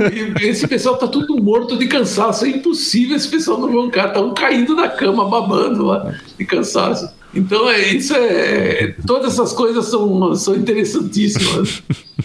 Então é isso. Uma, uma coisa a respeito do custo, né, que você me comentou, que o, é que é barato relativamente para ir. Para nós é mais caro a passagem, tá? Só que a pessoa tem que considerar se está fazendo, não está fazendo turismo barato. É barato porque é simples. Se você quer fazer barato e, sei lá, vou passar em León, que estava comentando com o Paulo antes de começar, uma cidade linda. Agora, você está passando uma noite lá, você está querendo gastar 20 euros por dia, não dá para entrar nem na igreja, que tem que pagar para entrar. Mesmo com desconto para peregrino, tem que pagar uma taxa, entendeu? Aí você passa, quer tomar um vinho comer um, uma tapa, uma coisa assim, meu, já vai mais um dinheiro. Ah, não gostei aqui do albergue, quero ficar sozinho um dia no quarto que tem banheiro para tomar um banho melhor. Já vai uma lei, 40, 50 euros, tá? Então não é assim. É, é, não é turismo barato. Se você está encarando como turismo porque vai pagar, pagar pouco para andar por muitos lugares, você vai chegar uma hora que vai dizer não vale a pena, entendeu? Então aí tem um monte de gente que você, você vê aí por aí reclamando que albergue era uma merda, porque uma coisa que o brasileiro ficou famoso é que é quase obrigatório se levar saco de dormir, né? É obrigatório, mas não é porque se você pode pagar mais caro para ter roupa de cama. Eles normalmente é lucro, mas é quase caro. Aí tem brasileiro começando a não ir com o saco de dormir para não ter que carregar, para reduzir peso. Aí chega lá e usa o cobertor do albergue. E, a, e o pessoal, os albergues não dão cobertor para quem não tem saco de dormir, porque se todo mundo ficar usando o cobertor, em menos de uma semana ele fica emporcalhado. O cobertor é para cobrir, por, você, tá, você tem que ter um lençol, tá? pelo menos. Tá? Aí o pessoal não entende, ah, mas por que não posso usar o teu cobertor? Não pode, você não tem saco de dormir e não tem lençol, não pode dormir. É, não aceitamos você aqui, tem que ter o saco de dormir, é de lei, tá? Porque senão fica emporcalhado, tá? A questão dos percevejos, que alguém já deve talvez ter ouvido falar, tem a percevejo um terror dos albergues. Ouvi, eu ouvi falar quando, isso. Quando dá um, um surto de percevejo em algum albergue, ele é fechado instantaneamente, tem um procedimento sanitário terrível e ainda ficam, quem estava com isso foi, seguem todos os albergues que ele passou para fazer o mesmo. Então o pessoal tem um pavor a respeito disso. Então tem uma preocupação com higiene, tá? Eles usam lençóis descartáveis em muitos albergues, mas é só um protetor de colchão, não é para você dormir não, direto nele, você tem que usar saco de dormir, não tem como. A não ser que você queira dormir em hotel todas, todas as paradas. Né? Então isso são, são algumas coisas do planejamento, não tem jeito. Ó, um esquema para quem. Ah, tá aquele puta calor e não quer não sei o quê. É o seguinte: vai aqui na, na no Bom Retiro e compra tubo de camisa. É o material que eles usam para fazer camiseta, então é um tubo de pano, entendeu? Aí você veste isso, fica numa boa. É, o pessoal usa muito, como é que é, tecido não tecido, TNT. Hum. Tem muito TNT para lá, eles prendem isso nos colchões só para você dormir à noite. O que, eu, o que eu faço, tá? Que eu descobri depois de alguns caminhos, meu saco dormir não é tipo sarcófago, vocês devem conhecer aquele saco que é o Sim. mais leve. Eu, eu, eu descobri que não é o melhor saco, tá? Os, eles têm um saco quadrado, que é o tradicional antigo, é legal porque você tira, tira o zíper, ele abre e vira um edredomzão. Aí você coloca ele em cima da cama, dorme aberto. Quando tá calor, não tem problema nenhum. E o saco sarcófago não adianta, você fica muito quente lá dentro. Se tiver calor. É, não, é, o sarcófago é para é pra, é pra barraca. Pra né? do, é para barraca, ou bivac, alguma coisa assim. Mas não é, e muita gente não usa o sarcófago. Olha, não é melhor, não. O quadrado é melhor tem quadrados leves, tão leves quanto o sarcófago. Um classicão, Porque né? se você tiver muito calor, você abre e usa como um edredomzão enorme, tá? E você dorme em cima, é muito mais limpo e mais tranquilo que outra, que outra coisa. Então é, a higiene não é, é, é, a higiene não é uma coisa a se preocupar, mas também não é nada terrível. Agora, se você for muito fresquinho e coisa assim, ter, aí você vai ter dificuldade. Não tem jeito. Dormir coletivamente não é fácil, bicho. Uhum. Dividir banheiro, entendeu? A que horas que você vai? Não, vai ter que segurar. Vai, soltar não, uma, não vai cagar. É, você vai ter que segurar o bicho. Um monte de é, lá é, Durante um mês sem cagar, né, cara? Aquela coisa, né? Eu, eu ia de noite. Quando já tá todo mundo dormindo, eu vou soltar uma bomba lá. Aí tinha um monte de gente fazendo igual, né? Tinha fila da turma. Ou então eu saía mais tarde para ir no banheiro, porque na hora que tá todo mundo lá, não dá, tá?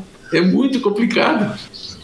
Porque esse é uma. Imagina, um, não, imagina... de 500 pessoas no é. banheiro coletivo, não e, é fácil. E fora os barros no, no, mato também, que tem que soltar às vezes, né? Porque tá andando ali, bateu. Pois é. Fazer o quê? Vamos ali, vamos embora, vamos resolver essa parada aí. Não, no mato tudo bem, bicho. Imagina você num albergue com 500 pessoas, sei lá, entrando num cantinho lá que tem uma privada e. o cara lá tomando um banho do lado. Ai, meu Deus! e, e, o pior é que, imagina a filhinha, que todo mundo sabe o que o cara tá fazendo, sabe o que você vai fazer, o cara de trás sabe, todo mundo sabe. E não tem o que fazer. Chuveiro de botão também. Tem os chuveiros que você aperta, sai água durante um minuto. Depois de um minuto ele para. Aí você tem que apertar de novo para sair água, depois de um minuto ele para. E alguns tem, tem ficha, mesmo que você não pague, para você não ficar gastando água demais, tá? Porque alguns lugares é muito seco. Então tem algumas dificuldades. Quem está indo por turismo vai achar estranho, porque não é assim. Mas é faz parte, não é por isso que você está indo. Se quem está indo para o turismo normalmente se decepciona, tá? Ou então ele assume outra coisa, começa indo para outros lugares, tá? Mas como eu falei, tem, eu vi gente no caminho de Santiago com mala de rodinha. É. O cara leva um cachorro. né? É, com cachorro tem gente que faz, viu? É?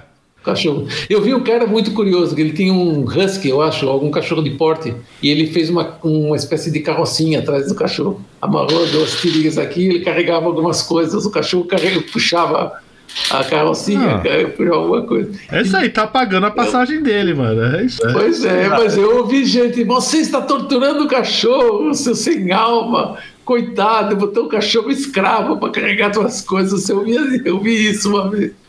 É, não, achei isso muito interessante. isso tá, tá muito. Besteira isso aí. Mas é isso. Mas ó, vocês já notaram que o Caminho de Santiago tem assunto para isso. Nós Uhum. não falamos nada especificamente de lugares nem nada, tá? Porque isso também. Mas é, tem muita coisa. E é, é, tipo, tem, tem sites de discussão que vão longe, como escolher uma bota, é, que, que roteiro eu uso, quantos quilômetros por dia, entendeu? Tem. como é que eu me hidrato, como é que eu não me hidrato, tem água em todos os lugares, a questão da comida. Olha, eu encontrei brasileiros sofrendo demais pra- com, com comida. A gente fala aqui tudo isso, mas sofrendo demais. Não é todo brasileiro que come um, um pão com um chouriço pelancudo lá, ou, ou coisa assim como comida. Diz, "Mas, cara, Isso aqui não é comida, não me sustenta. Eu quero, tipo, macarrão. Não tem macarrão em todo lugar lá, que nem no Brasil. Arroz e feijão não existe, entendeu? Cara, é o seguinte, né? É, é, por exemplo, onde eu trabalho, né? Tem um restaurante lá. Assim, é, porra, 25 anos, mais de 25 anos, né? Porra, não teve um dia que não teve arroz e feijão. Pois é, tem gente que não consegue, brasileiro que não consegue viver Só não consegue, entendeu? Isso me lembra muito bem. é, eu lembro quando o Viola. Foi, o Vi- o Viola foi para jogador, grande jogador do Corinthians, foi para foi jogar na Espanha, em Valência, aí não deu muito certo, né? E eu- ele reclamava da comida, né, cara? Aí você fala, putz, né? É complicado. esse- Uhum. comida é Eu uma coisa conheci, eu né? conheci brasileiros que só comiam é, macarrão à bolonhesa, que é um prato mais genérico que existe. Mas se não passar um mês inteiro comendo macarrão à bolonhesa, pelo amor de Deus, tá? Porque até o bife na França é terrível, carne é cara, tá? Além de cara, eles vem crua, eles não passam Não, e, é, o bife. e é uma pobreza, porque é uma culinária local muito gostosa, né? De comidas muito saborosas Sim. que você pode provar lá e vai comendo bolonhesa, bife, batata frita, porra. Por favor, Tem né? condição isso aí. Você vai comer, mas, é, então é, algumas pessoas sofrem com isso, mas tem que ter mente aberta. Se você não tem mente aberta, você não aceita o desafio. Mas na verdade você está se desafiando ao ir no caminho, tá? Então você tem que estar preparado para isso. Se você passar por essa barreira inicial, você continua. Se você não passa, você se fecha, você não vai conseguir fazer o caminho de Santiago mesmo. Mas comida é algo, algo que tá muito ligado à cultura que se viveu, né? Mas aqui no Brasil é mais diferente. Lá na Europa, todo mundo sabe que se come diferente em cada canto do lugar, porque a cultura está muito arraigada em relação à comida, tá? E, e o pessoal gosta de experimentar. Não é muito difícil. Agora, aqui no Brasil, tem gente que come arroz, feijão, carne queimada e uma misturinha sempre. E eu Ou acho então que- come macarrão sempre daquele jeito. Você vai lá comer um molho de macarrão diferente, tá? E tem outro. "É, tá esquisito. Não, e, e tem outro Restaurante, e- né? E tem um cara da cidade que vai chegar lá, ele vai achar, não, beleza, eu chego lá no, no lugar de dormir, eu peço lá um, um Burger Pois King, ou não sei o quê, peço um Zé Delivery, também pegar umas brejas, tá tudo certo. Isso não vai acontecer. É, no caminho de Santiago não vai dar para fazer isso, tá? Você vai comer o que te oferece. O prato pelegrino que o pessoal come é o que eles se oferecem. Eu, eu vi um brasileiro reclamando do caldo de cocido. O, o Paulo que sabe que é isso, tá? O cozido espanhol é feito para você comer as carnes, o grão de bico. O caldo é uma sobra, que sobra o líquido que cozinhou a carne. Aí o pessoal faz um uma sopa com ele, e etc. Isso é tradicional. E aí eles servem para os peregrinos a sopa. Um cara falou, mas que coisa horrível, essa sopa não tem nada, porque está acostumado às sopas brasileiras, que é com batata batido, com creme, tá? Entendeu? É, mas isso é foda. Um caldo ralo, ele disse, não, é horrível. Aí O cara não queria, isso aqui não, não é nada, não tem. Le- Lembro uma vez que eu tava assistindo aquele, que- aquele canal off, né? Que eu tava na academia. Você bota aquela porra daquele canal off, né? Que é um canal de, de brasileiro rico se divertindo no exterior fazendo esporte, né? E aí tinha, eles estavam na Índia lá, e foram num porra num templo, um negócio bem exclusivo, bem difícil de, de ter acesso. E era só aquela elite leblonzão, sabe? Playboyzaça do Rio de Janeiro. E aí ofereceram lá um rango pra eles. E a mina, ah, não, obrigado, não quero. O, o monge ficou puto. Falou, como assim? Porque você, para você comer, alguém deixou de comer aqui hoje. Ah, mas é porque esse arroz tem pimenta, eu não gosto. Sacou? Então acho que já é mais desse tipo de problema. Não, mas você sabe que minha mãe, quando ela era criança, disse que teve um desses deslizamentos de terra lá, não sei o quê, e eles receberam, os desabrigados lá, ficaram lá na casa. E eles receberam doação. E Isso de fora do Brasil. E uma das coisas que doaram lá para dar pro pessoal era baldes de queijo cremoso. E, porra, minha mãe adorava, porque o pessoal não comia. Entendeu? É, é, não comia, Isso aí, estragava, entendeu? Estragava. Então, então assim, ah, é, tinha que comer para não estragar, entendeu? Assim, é. Isso, isso é complicado, muito complicado. Em relação ao brasileiro, é complicado, mesmo quando eu, quando viajava profissionalmente, era muito difícil. Tinha gente que eu não podia mandar para um trabalho na França, não podia mandar, porque o cara não comia, voltava, voltava subnutrido, ele não conseguia comer, entendeu? Porque ele achava tudo estranho e acabava comendo macarrão sem molho, sabe? Todo dia. Aí, porque até o molho do macarrão era estranho no modo dele. Aí é difícil. Mas, pelo amor de Deus, acho que todos nós aqui tem, é, tem uma. É, maior parte do pessoal mais, mais jovem que se desafia tem, tem que estar com a cabeça aberta. Se não é isso, nós vivemos no mundo, não vivemos no Brasil. A rede Mac, Mac Santiago, sei lá, alguma coisa. Você vai de ponta a ponta comendo Mac, cara. É, mas eu acho que é um problema do país grande também, né? Porque se você pega a diversidade alimentícia do Brasil é gigantesca, né? Só que você fica muito preso ali naquela. Eu não, eu, costume, você né? sabe, eu vou te falar com toda a minha sinceridade, não é não. Eu discordo, discordo radicalmente de você. Será? O Brasil é pouco, tem pouca diversidade. Tem alguns lugares que tem uma comida diferente, como a Bahia, é, tipo Belém e Maranhão, que tem uma comida culinária, e alguns lugares do Centro-Oeste que tem uma culinária mais indígena, mas não é verdade. Para o Sul, você só come carne do meu jeito. Minas é um dos lugares que tem menos diversidade alimentícia que eu conheço, tá? Existem Ah, Minas eu concordo. Minas, mas o pessoal Minas não Sul come também. isso. O pessoal come, come carne de porco é, frita, é, feijão e farinha. O vegetal que eles comem é, que eu saiba, só tem dois, quiabo e couve, entendeu? E a fruta que eu comia lá era quase tudo em calda, era difícil fruta fresca. Era difícil. E no sul comem muita carne, uma quantidade enorme de carne, tá? Entendeu? E, e mesmo aqui em São Paulo, que a gente tem todas as variedades, por causa São Paulo tem uma variedade por causa da- das culturas que tem aqui de imigrantes, né? Mas se você vai para o interior, a comida é tudo igual, tá? Muito parecida, entendeu? Eu tenho uma dificuldade imensa com o pessoal que ia do Brasil para a França, porque, por exemplo, não comia.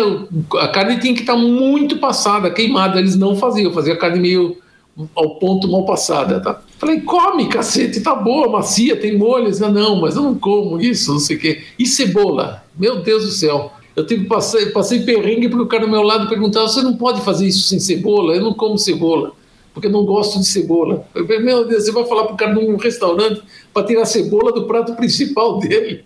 Ele vai dizer, vai no McDonald's comer e coisa assim. Não tem como. É, aqui no Brasil, a variedade de alimentação não é tão grande quanto a gente pensa. Tá? Na Europa é muito maior. Separando alguns. Só para você. Eu, eu, eu vou fazer essa, agora no sábado um cozido espanhol para uns amigos, né?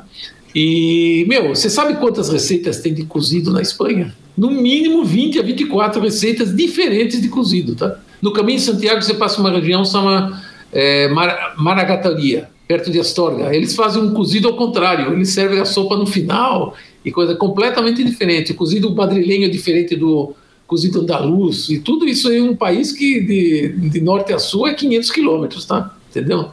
Então não, não é muito diferente. E, é, obviamente a cultura se fundou com centenas de anos. Aqui é muito novo, né? No futuro talvez mude. Agora tem mais globalismo, é mais difícil, né? É, é Mas que, é aqui que aqui é difundiu difícil. muito dos centros, né? Então não deu É. tempo ainda para criar co- questão local. Pois é. Mas é, é, é minha impressão. Então a comida sempre foi um problema para o brasileiro, mas acho que talvez, é, é, especialmente porque no interior não tem comida de fast food, né? A lógica americana não existe. né? Eles comem uma comida feita mesmo, cozinhada, tá? Muita comida cozida, que também não é um hábito brasileiro, não come comida cozida, muito difícil. É. São alguns lugares. Mas isso é, meu, é mais um aprendizado. Porque como eu comentei pro, pro Mago aí, tem gente que volta gordo da, da Caminho Santiago. Tem sim, viu? Você gostando de queijo, de um presunto e, e de sanduíche, Pô, fonte de vinho, né? Se vê. Vinho, pelo amor de Deus. O vinho, você vai me desculpar, mas o cozinho brasileiro lá que reclamou que os vinhos lá eram muito secos, não tinha vinho. Ah, mas aí, por favor, né? Convenhamos que. Porra. Poxa, ô, ô, Tata, Tata, a gente já teve a história bom. da. A gente conhece uma pessoa que pegou e queria pôr um adoçante no vinho, né? Ah, pois é. Eu tenho certeza que esse que me falou, ele está então falando colocar açúcar no vinho. Se ele fizesse isso e o dono que serviu o vinho olhasse, acho que ele chutava ele pela janela. Sabe? Ah, e mais uma, se o cara tá reclamando que o vinho europeu é forte, é o cara que realmente não é a característica do vinho É europeu. forte no sentido que não é É, docinho. exato, né? entendeu? Porque, Não é porra, por- mano. É, toma água, cara. exato, toma né? Toma, água, pega mano. uma Coca-Cola, né? bota no Toma mochila. Tangue. Toma leva tangue. tangue, exato, o, o cara mano. quer tomar Coca-Cola. Não tem Coca-Cola na Europa, no interior. Então. não existe Coca-Cola em todo lugar. Esse cara tem que levar do Brasil a lata de tanjal, sabe? Aquela latinha de um litro Pois de é. tanjal, leva. Pois é. Resolve. Toma aquele troço lá, os refrigerantes alguns terríveis que tem por aí. Mas é por aí. Mas isso tudo é um choque cultural que eu acho que tem que passar mesmo e faz parte da, do caminho. Agora, não é para todo mundo o caminho. O caminho é para quem está afim de se autodesafiar mesmo. E que tá, por isso que ele tem esse charme, tá? Se fosse tudo 100%, se você soubesse que você vai comer com cardápio pronto, não tinha sentido, entendeu? Fazer exercício. Aliás, tem gente que faz exercício. Existe, existe recorde para fazer o caminho de Santiago, tá? Em dias e. Parece que um brasileiro tentou bater o recorde faz um tempo correndo, tá? Ninguém sabe se ele realmente não pegou uma carona no caminho olha, e fez em seis dias, sei lá em quantos dias, mas existe gente que faz, isso faz o caminho por desafio. É, não, isso sempre tem. Isso, aí, Mas- isso, aí, isso é Fazer o quê, inevitável. né? Ah, cada um faz o que quiser também, né? Não é, acho que não.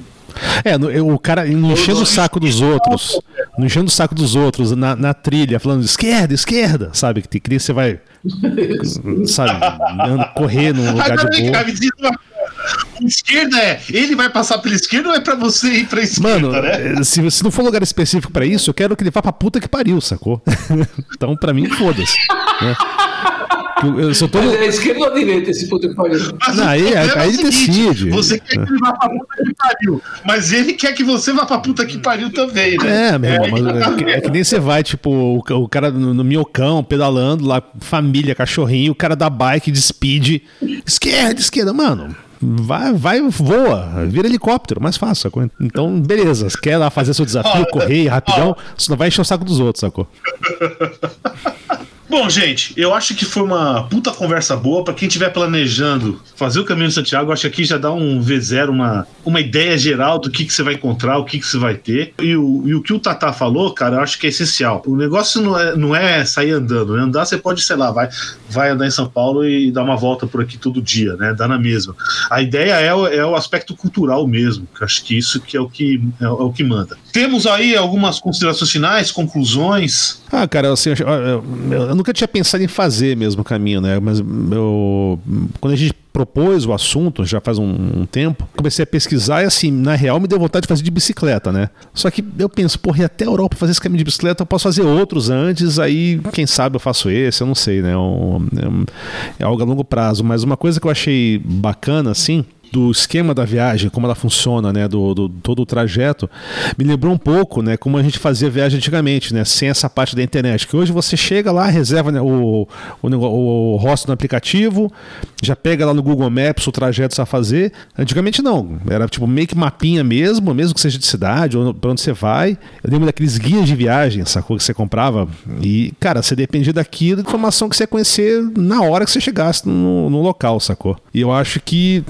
é, esse tipo de viagem tem essa. Não, não sei como é que tá hoje, né? Mas deve ter ainda um pouco dessa, dessa sensação, sabe? De você saber o que você vai fazer quando você chegar lá, né? Você não tem como planejar muito antes, sabe? Ah, não vou pegar meu. Tra... Sabe como eu falei? Trajeto no Google Maps, né? Botar um GPS aqui, não sei o que lá, blá blá blá, e, e tá tudo resolvido. Antigamente, pelo menos quando eu viajava, era, era- tinha essa questão da incerteza, né?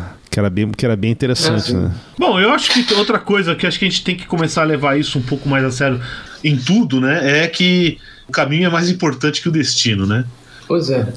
Tá? E, no final, cara, o único destino certo que a gente tem é o cemitério. Então, que se foda. Não necessariamente, você pode ser cremado, não vai para o cemitério.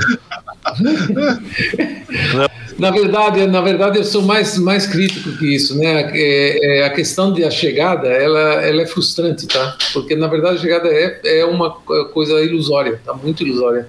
Quando você descobre que é, é um, tu- a vida é um monte de etapas, tá? Não tem, você não chega em algum lugar, você está começando a etapa seguinte, tá? Aí cai um pouco a ficha, tá? E nisso o caminho é bom. O caminho te dá uma, uma visão diferente da tua relação com o tempo, né? E te dá uma relação, de, um, obviamente, uma noção diferente em relação com o espaço. Para nós que vivemos entre caixinhas, tá? Uhum. E essa questão da visão, É uma das coisas que eu aprendi, que aquilo lá tá lá longe, não vou chegar lá nunca, e depois de algumas horas andando, eu tô lá, naquilo lá que parecia longe. Entendeu? A noção de espaço muda muito depois de você fazer essas caminhadas. Eu concordo com, com o Januzzi que não precisa ir para a Europa para fazer caminhos de longa distância, tá? Entendeu? O que tem o charme do caminho de Santiago é porque, primeiro, porque ele é um caminho muito antigo, e para nós brasileiros isso é muito forte, porque tem história lá de muito antes que o Brasil existisse, tá? Entendeu? Então isso daí, aí você nota que existem pessoas que têm, têm uma relação com o tempo diferente da nossa, porque tem uma tem mesmo isso. Então é diferente, é um choque cultural forte e isso é bom. E como você vai caminhar no lugar que as pessoas falam outra língua, tem outra cultura, você acaba sendo mais obrigado a voltar para si próprio, tá? Seu grande companheiro é você mesmo, tá? Entendeu? E isso daí é uma coisa ótima porque a gente realmente o, o, o dia a dia nos ensina a nossa cultura, tá? Ocidental em especial nos ensina a gente evitar a nós mesmos, tá? A uhum. procurar alguém para nos apoiar, a estar tá em grupo para beber, a estar tá em grupo para fazer festa, preciso estar tá com alguém, não, sozinho eu estou triste, melancólico, isso não é verdade, entendeu?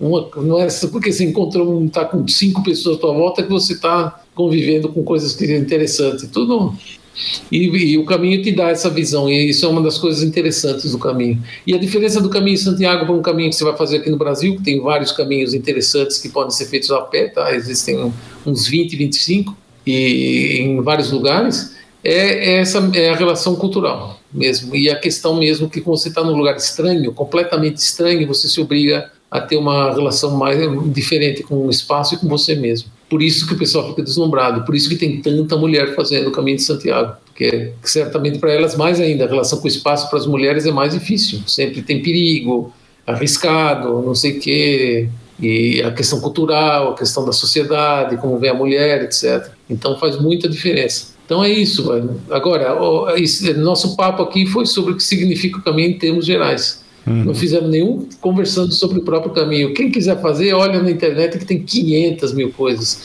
Compra um livro, um guia, tem alguns guias ótimos de ler para isso, tá? E vai e se planeja. Se planeja pensando no seguinte: ó, vou começar o caminho, vou fazer um desafio, não sei o que eu vou encontrar, desconfio porque eu ouvi o pessoal lá no, no Quina do Mundo falando mas eu não sei o que eu vou encontrar e volto dizendo, olha, encontrei coisas diferentes, tenho coisas para dizer, fotos que eu gostei de, de tirar. As fotos você tira para você, você não vai tirar para mostrar para os outros. Você vai descobrir que você tira as fotos para depois você olhar, porra, passei por aqui. Porque as pessoas vão ver no máximo pensando talvez elas fazerem. Então é, é mais ou menos isso que, que, que a gente é, que dá para passar desse bate-papo nosso aqui. Eu acho que era mais importante isso do que ficar comentando do caminho uhum. especificamente, da questão técnica e coisa assim, que tem um monte de lugar para vocês verem. É, e, e olha, bicho, eu recomendo, não tem como não recomendar. Para mim fez muita diferença ter feito, foi uma coisa muito especial. É, isso aqui é informação técnica, cara. Procura o guia aí, porque pelo menos as informações que eu coloco aqui são de procedência muito duvidosa, sabe? Então é sempre bom desconfiar do que eu falo, viu, ouvintes? Não, e se você vai achar muitas opiniões controversas também. Se você vai ficar preocupado com isso, tá louco, entendeu? Tá se o seu Paulo Coelho me iniciou nesse caminho aos 16 anos, ainda chego lá. Ah, passa lá em Funcebalão que o cão tá te esperando atrás da igreja, tá? é, esse cão eu vou pegar, velho, pelas bolas. Meu amigo, dormir naquela igreja de pedra no lugar vazio foi assombrosamente estranho. Estranho.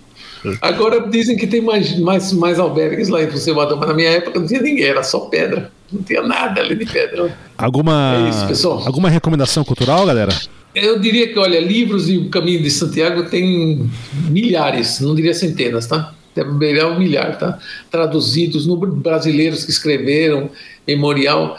Poucos são livros de que têm contexto, que são gostosos de ler como história, porque a maior parte são o cara quer passar guias de experiências, tá? E aí não tem muito interesse. Filme tem um famoso, tá? Que, que vale a pena assistir, que chama The Way, que é com como é que chama aquele cara? Ah, esqueci o nome dele, mas chama The Way, O Caminho, tá? Esse filme é famoso que o, o filho foi fazer o caminho de Santiago, morreu no caminho, e depois o pai se obriga a ir, com, levando as cinzas e vai passando e aí é. encontra muita gente. Era... E tem filmes muito ruins do caminho também. Ah, porra, eu acho que é do Martin Sheen. Martin né? Sheen. Não, não, não, não é não. É do é, Emílio é, Esteves. Emílio Esteves. É, esse era uma das. Era a minha recomendação de filme. Emílio Esteves é filho do Martin Sheen. Emílio Esteves. É, o ator é o Martin, né? É, mas mas o, o diretor, quem escreveu esse filme foi o Sim, pai sim. dele, que completou o caminho por ele. É um filme legal, exatamente por isso. Ele, e ele começa na França, faz o caminho Isso. lá do começo e encontra uns personagens absurdos, que é isso que você falou. Que assim, é, encontra uma mulher que o objetivo dela é chegar no final do caminho porque ela quer parar de fumar. Um, um outro cara de outra na- nacionalidade que ele quer emagrecer porque ele vai casar. Um cara que quer escrever um livro, então ele quer inspiração no caminho para escrever o livro. E no final das contas, sabe, um engorda, outra não para de fumar e o outro o livro é raso. É o caminho, fez toda a história e no final de, de tudo, o objetivo no começo do caminho não tem nada a ver com, com o final do caminho. Não, na verdade, na verdade, André, você acaba aprendendo que essa questão de objetivo é absolutamente irrelevante. O objetivo serve para você começar o caminho. Exato. Porque você nunca vai fazer o que você planejou, que nós comentamos nisso. Planejamento é bom fazer? Não é ruim, não. Planejar é ruim, é gostoso planejar. Mas você tem que ter na mente claro, tem que ter claro isso na vida, porra. Não tem jeito. É que o que você vai fazer não é o que você vai estar planejando, aquilo é só o início. Exatamente. Com Por certeza. isso, qualquer coisa que a gente falar do caminho aqui, a experiência pessoal, ele só pode te dar um, um foco no início, mas o caminho vai te dizer outras coisas, tá? E vai ser diferente para você do que foi para mim, como a vida é, não tem jeito. Uhum. Exato. Agora, nas dicas culturais, eu só tenho mais uma, que é um filme maravilhoso da Bruna Lombardi, sobre o caminho de Santiago. Vocês têm que procurar, porque é o filme mais trash que eu vi em toda a minha vida. É, é horrível! Ela fez um filme horroroso. Ou seja, mais um assim, anti-recomendação, né? São, Mas né? merece ser assistido por causa disso, porque é muito ruim. É muito ruim. Procurem aí no- na internet. Vai estar no site lá do, do episódio. Com certeza. Vou botar o link. Esse filme aí merece ser ouvido, porque realmente eu, eu fui assistir, mas nunca vi uma coisa tão ruim em toda a minha vida. Eu não sei se ela teve a intenção de fazer ruim mesmo ou acabou virando um filme ruim, tá? Porque, Eu duvido muito que foi tensão, mas tudo bem. é, pois é, pois é. É, não, não. E esse não é nem aquela categoria de filme, né? Que é o. É, é- é tão ruim que é bom, né, É cara? só ruim, né? Então, eu não, eu não sei se o Paulo tá procurando esse filme aí, mas é Eu muito tô ruim.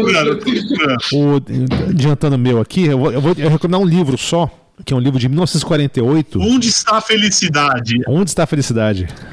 Boa. Vai estar lá. Quem quiser se aventurar, que assista. Eu vou recomendar um De livro. 2011, cara.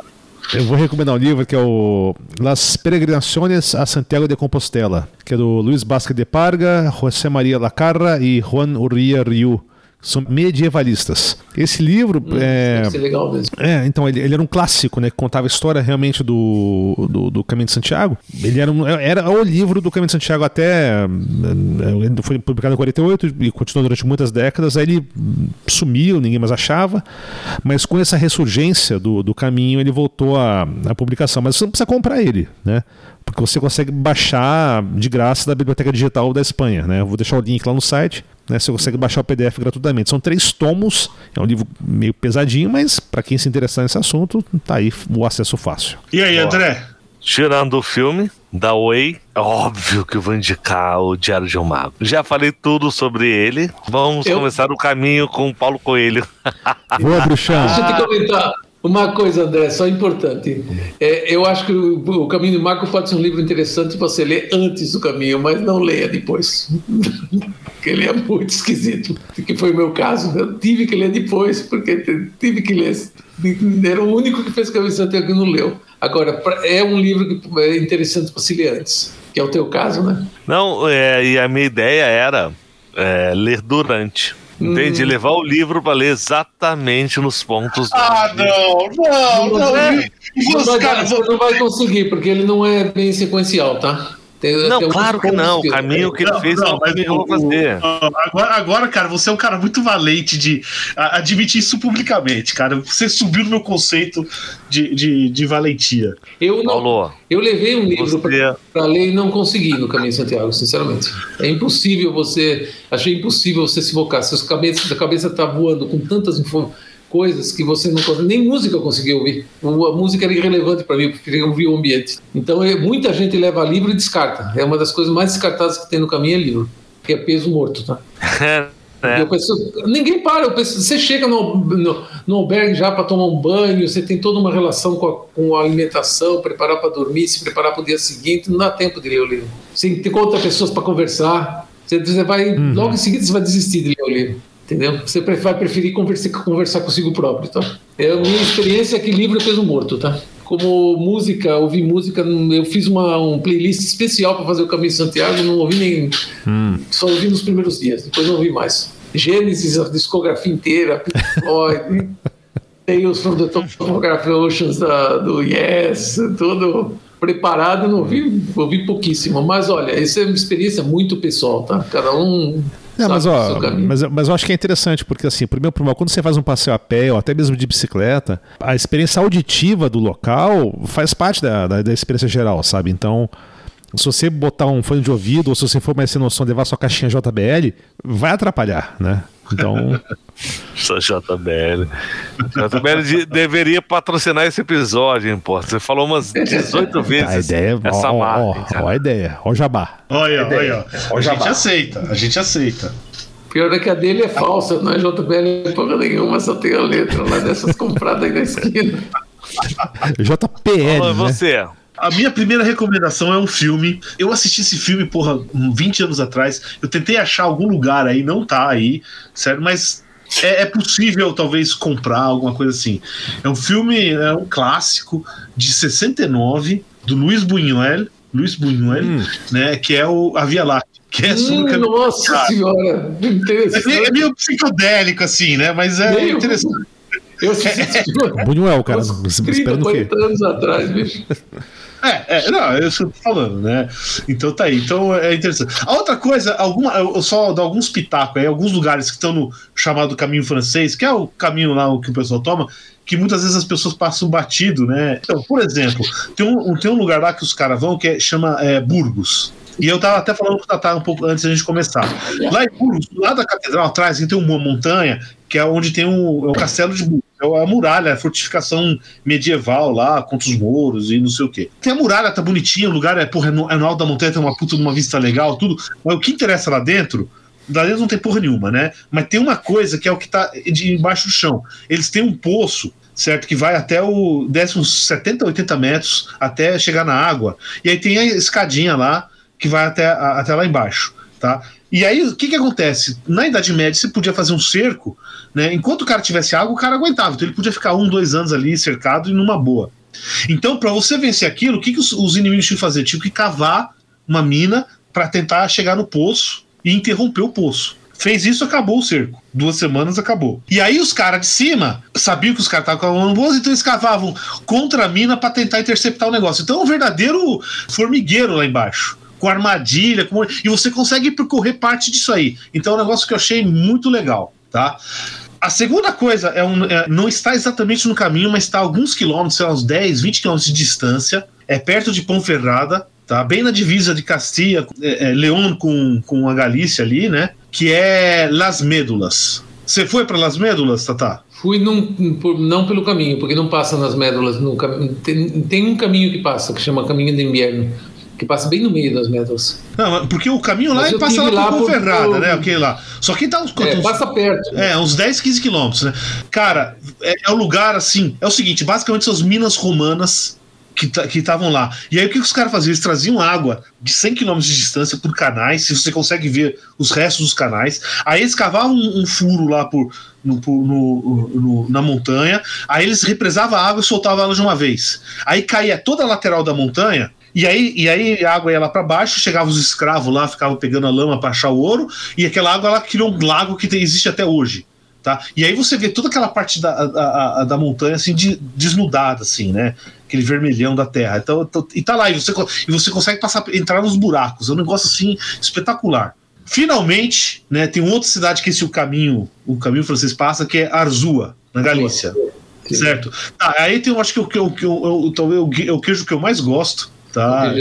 Azul Ulloa. Ah, então eu vou dizer que o melhor lugar que eu comi na, na, na Espanha foi em Melide. Mélide tem o melhor polvo que eu já comi em toda a minha vida.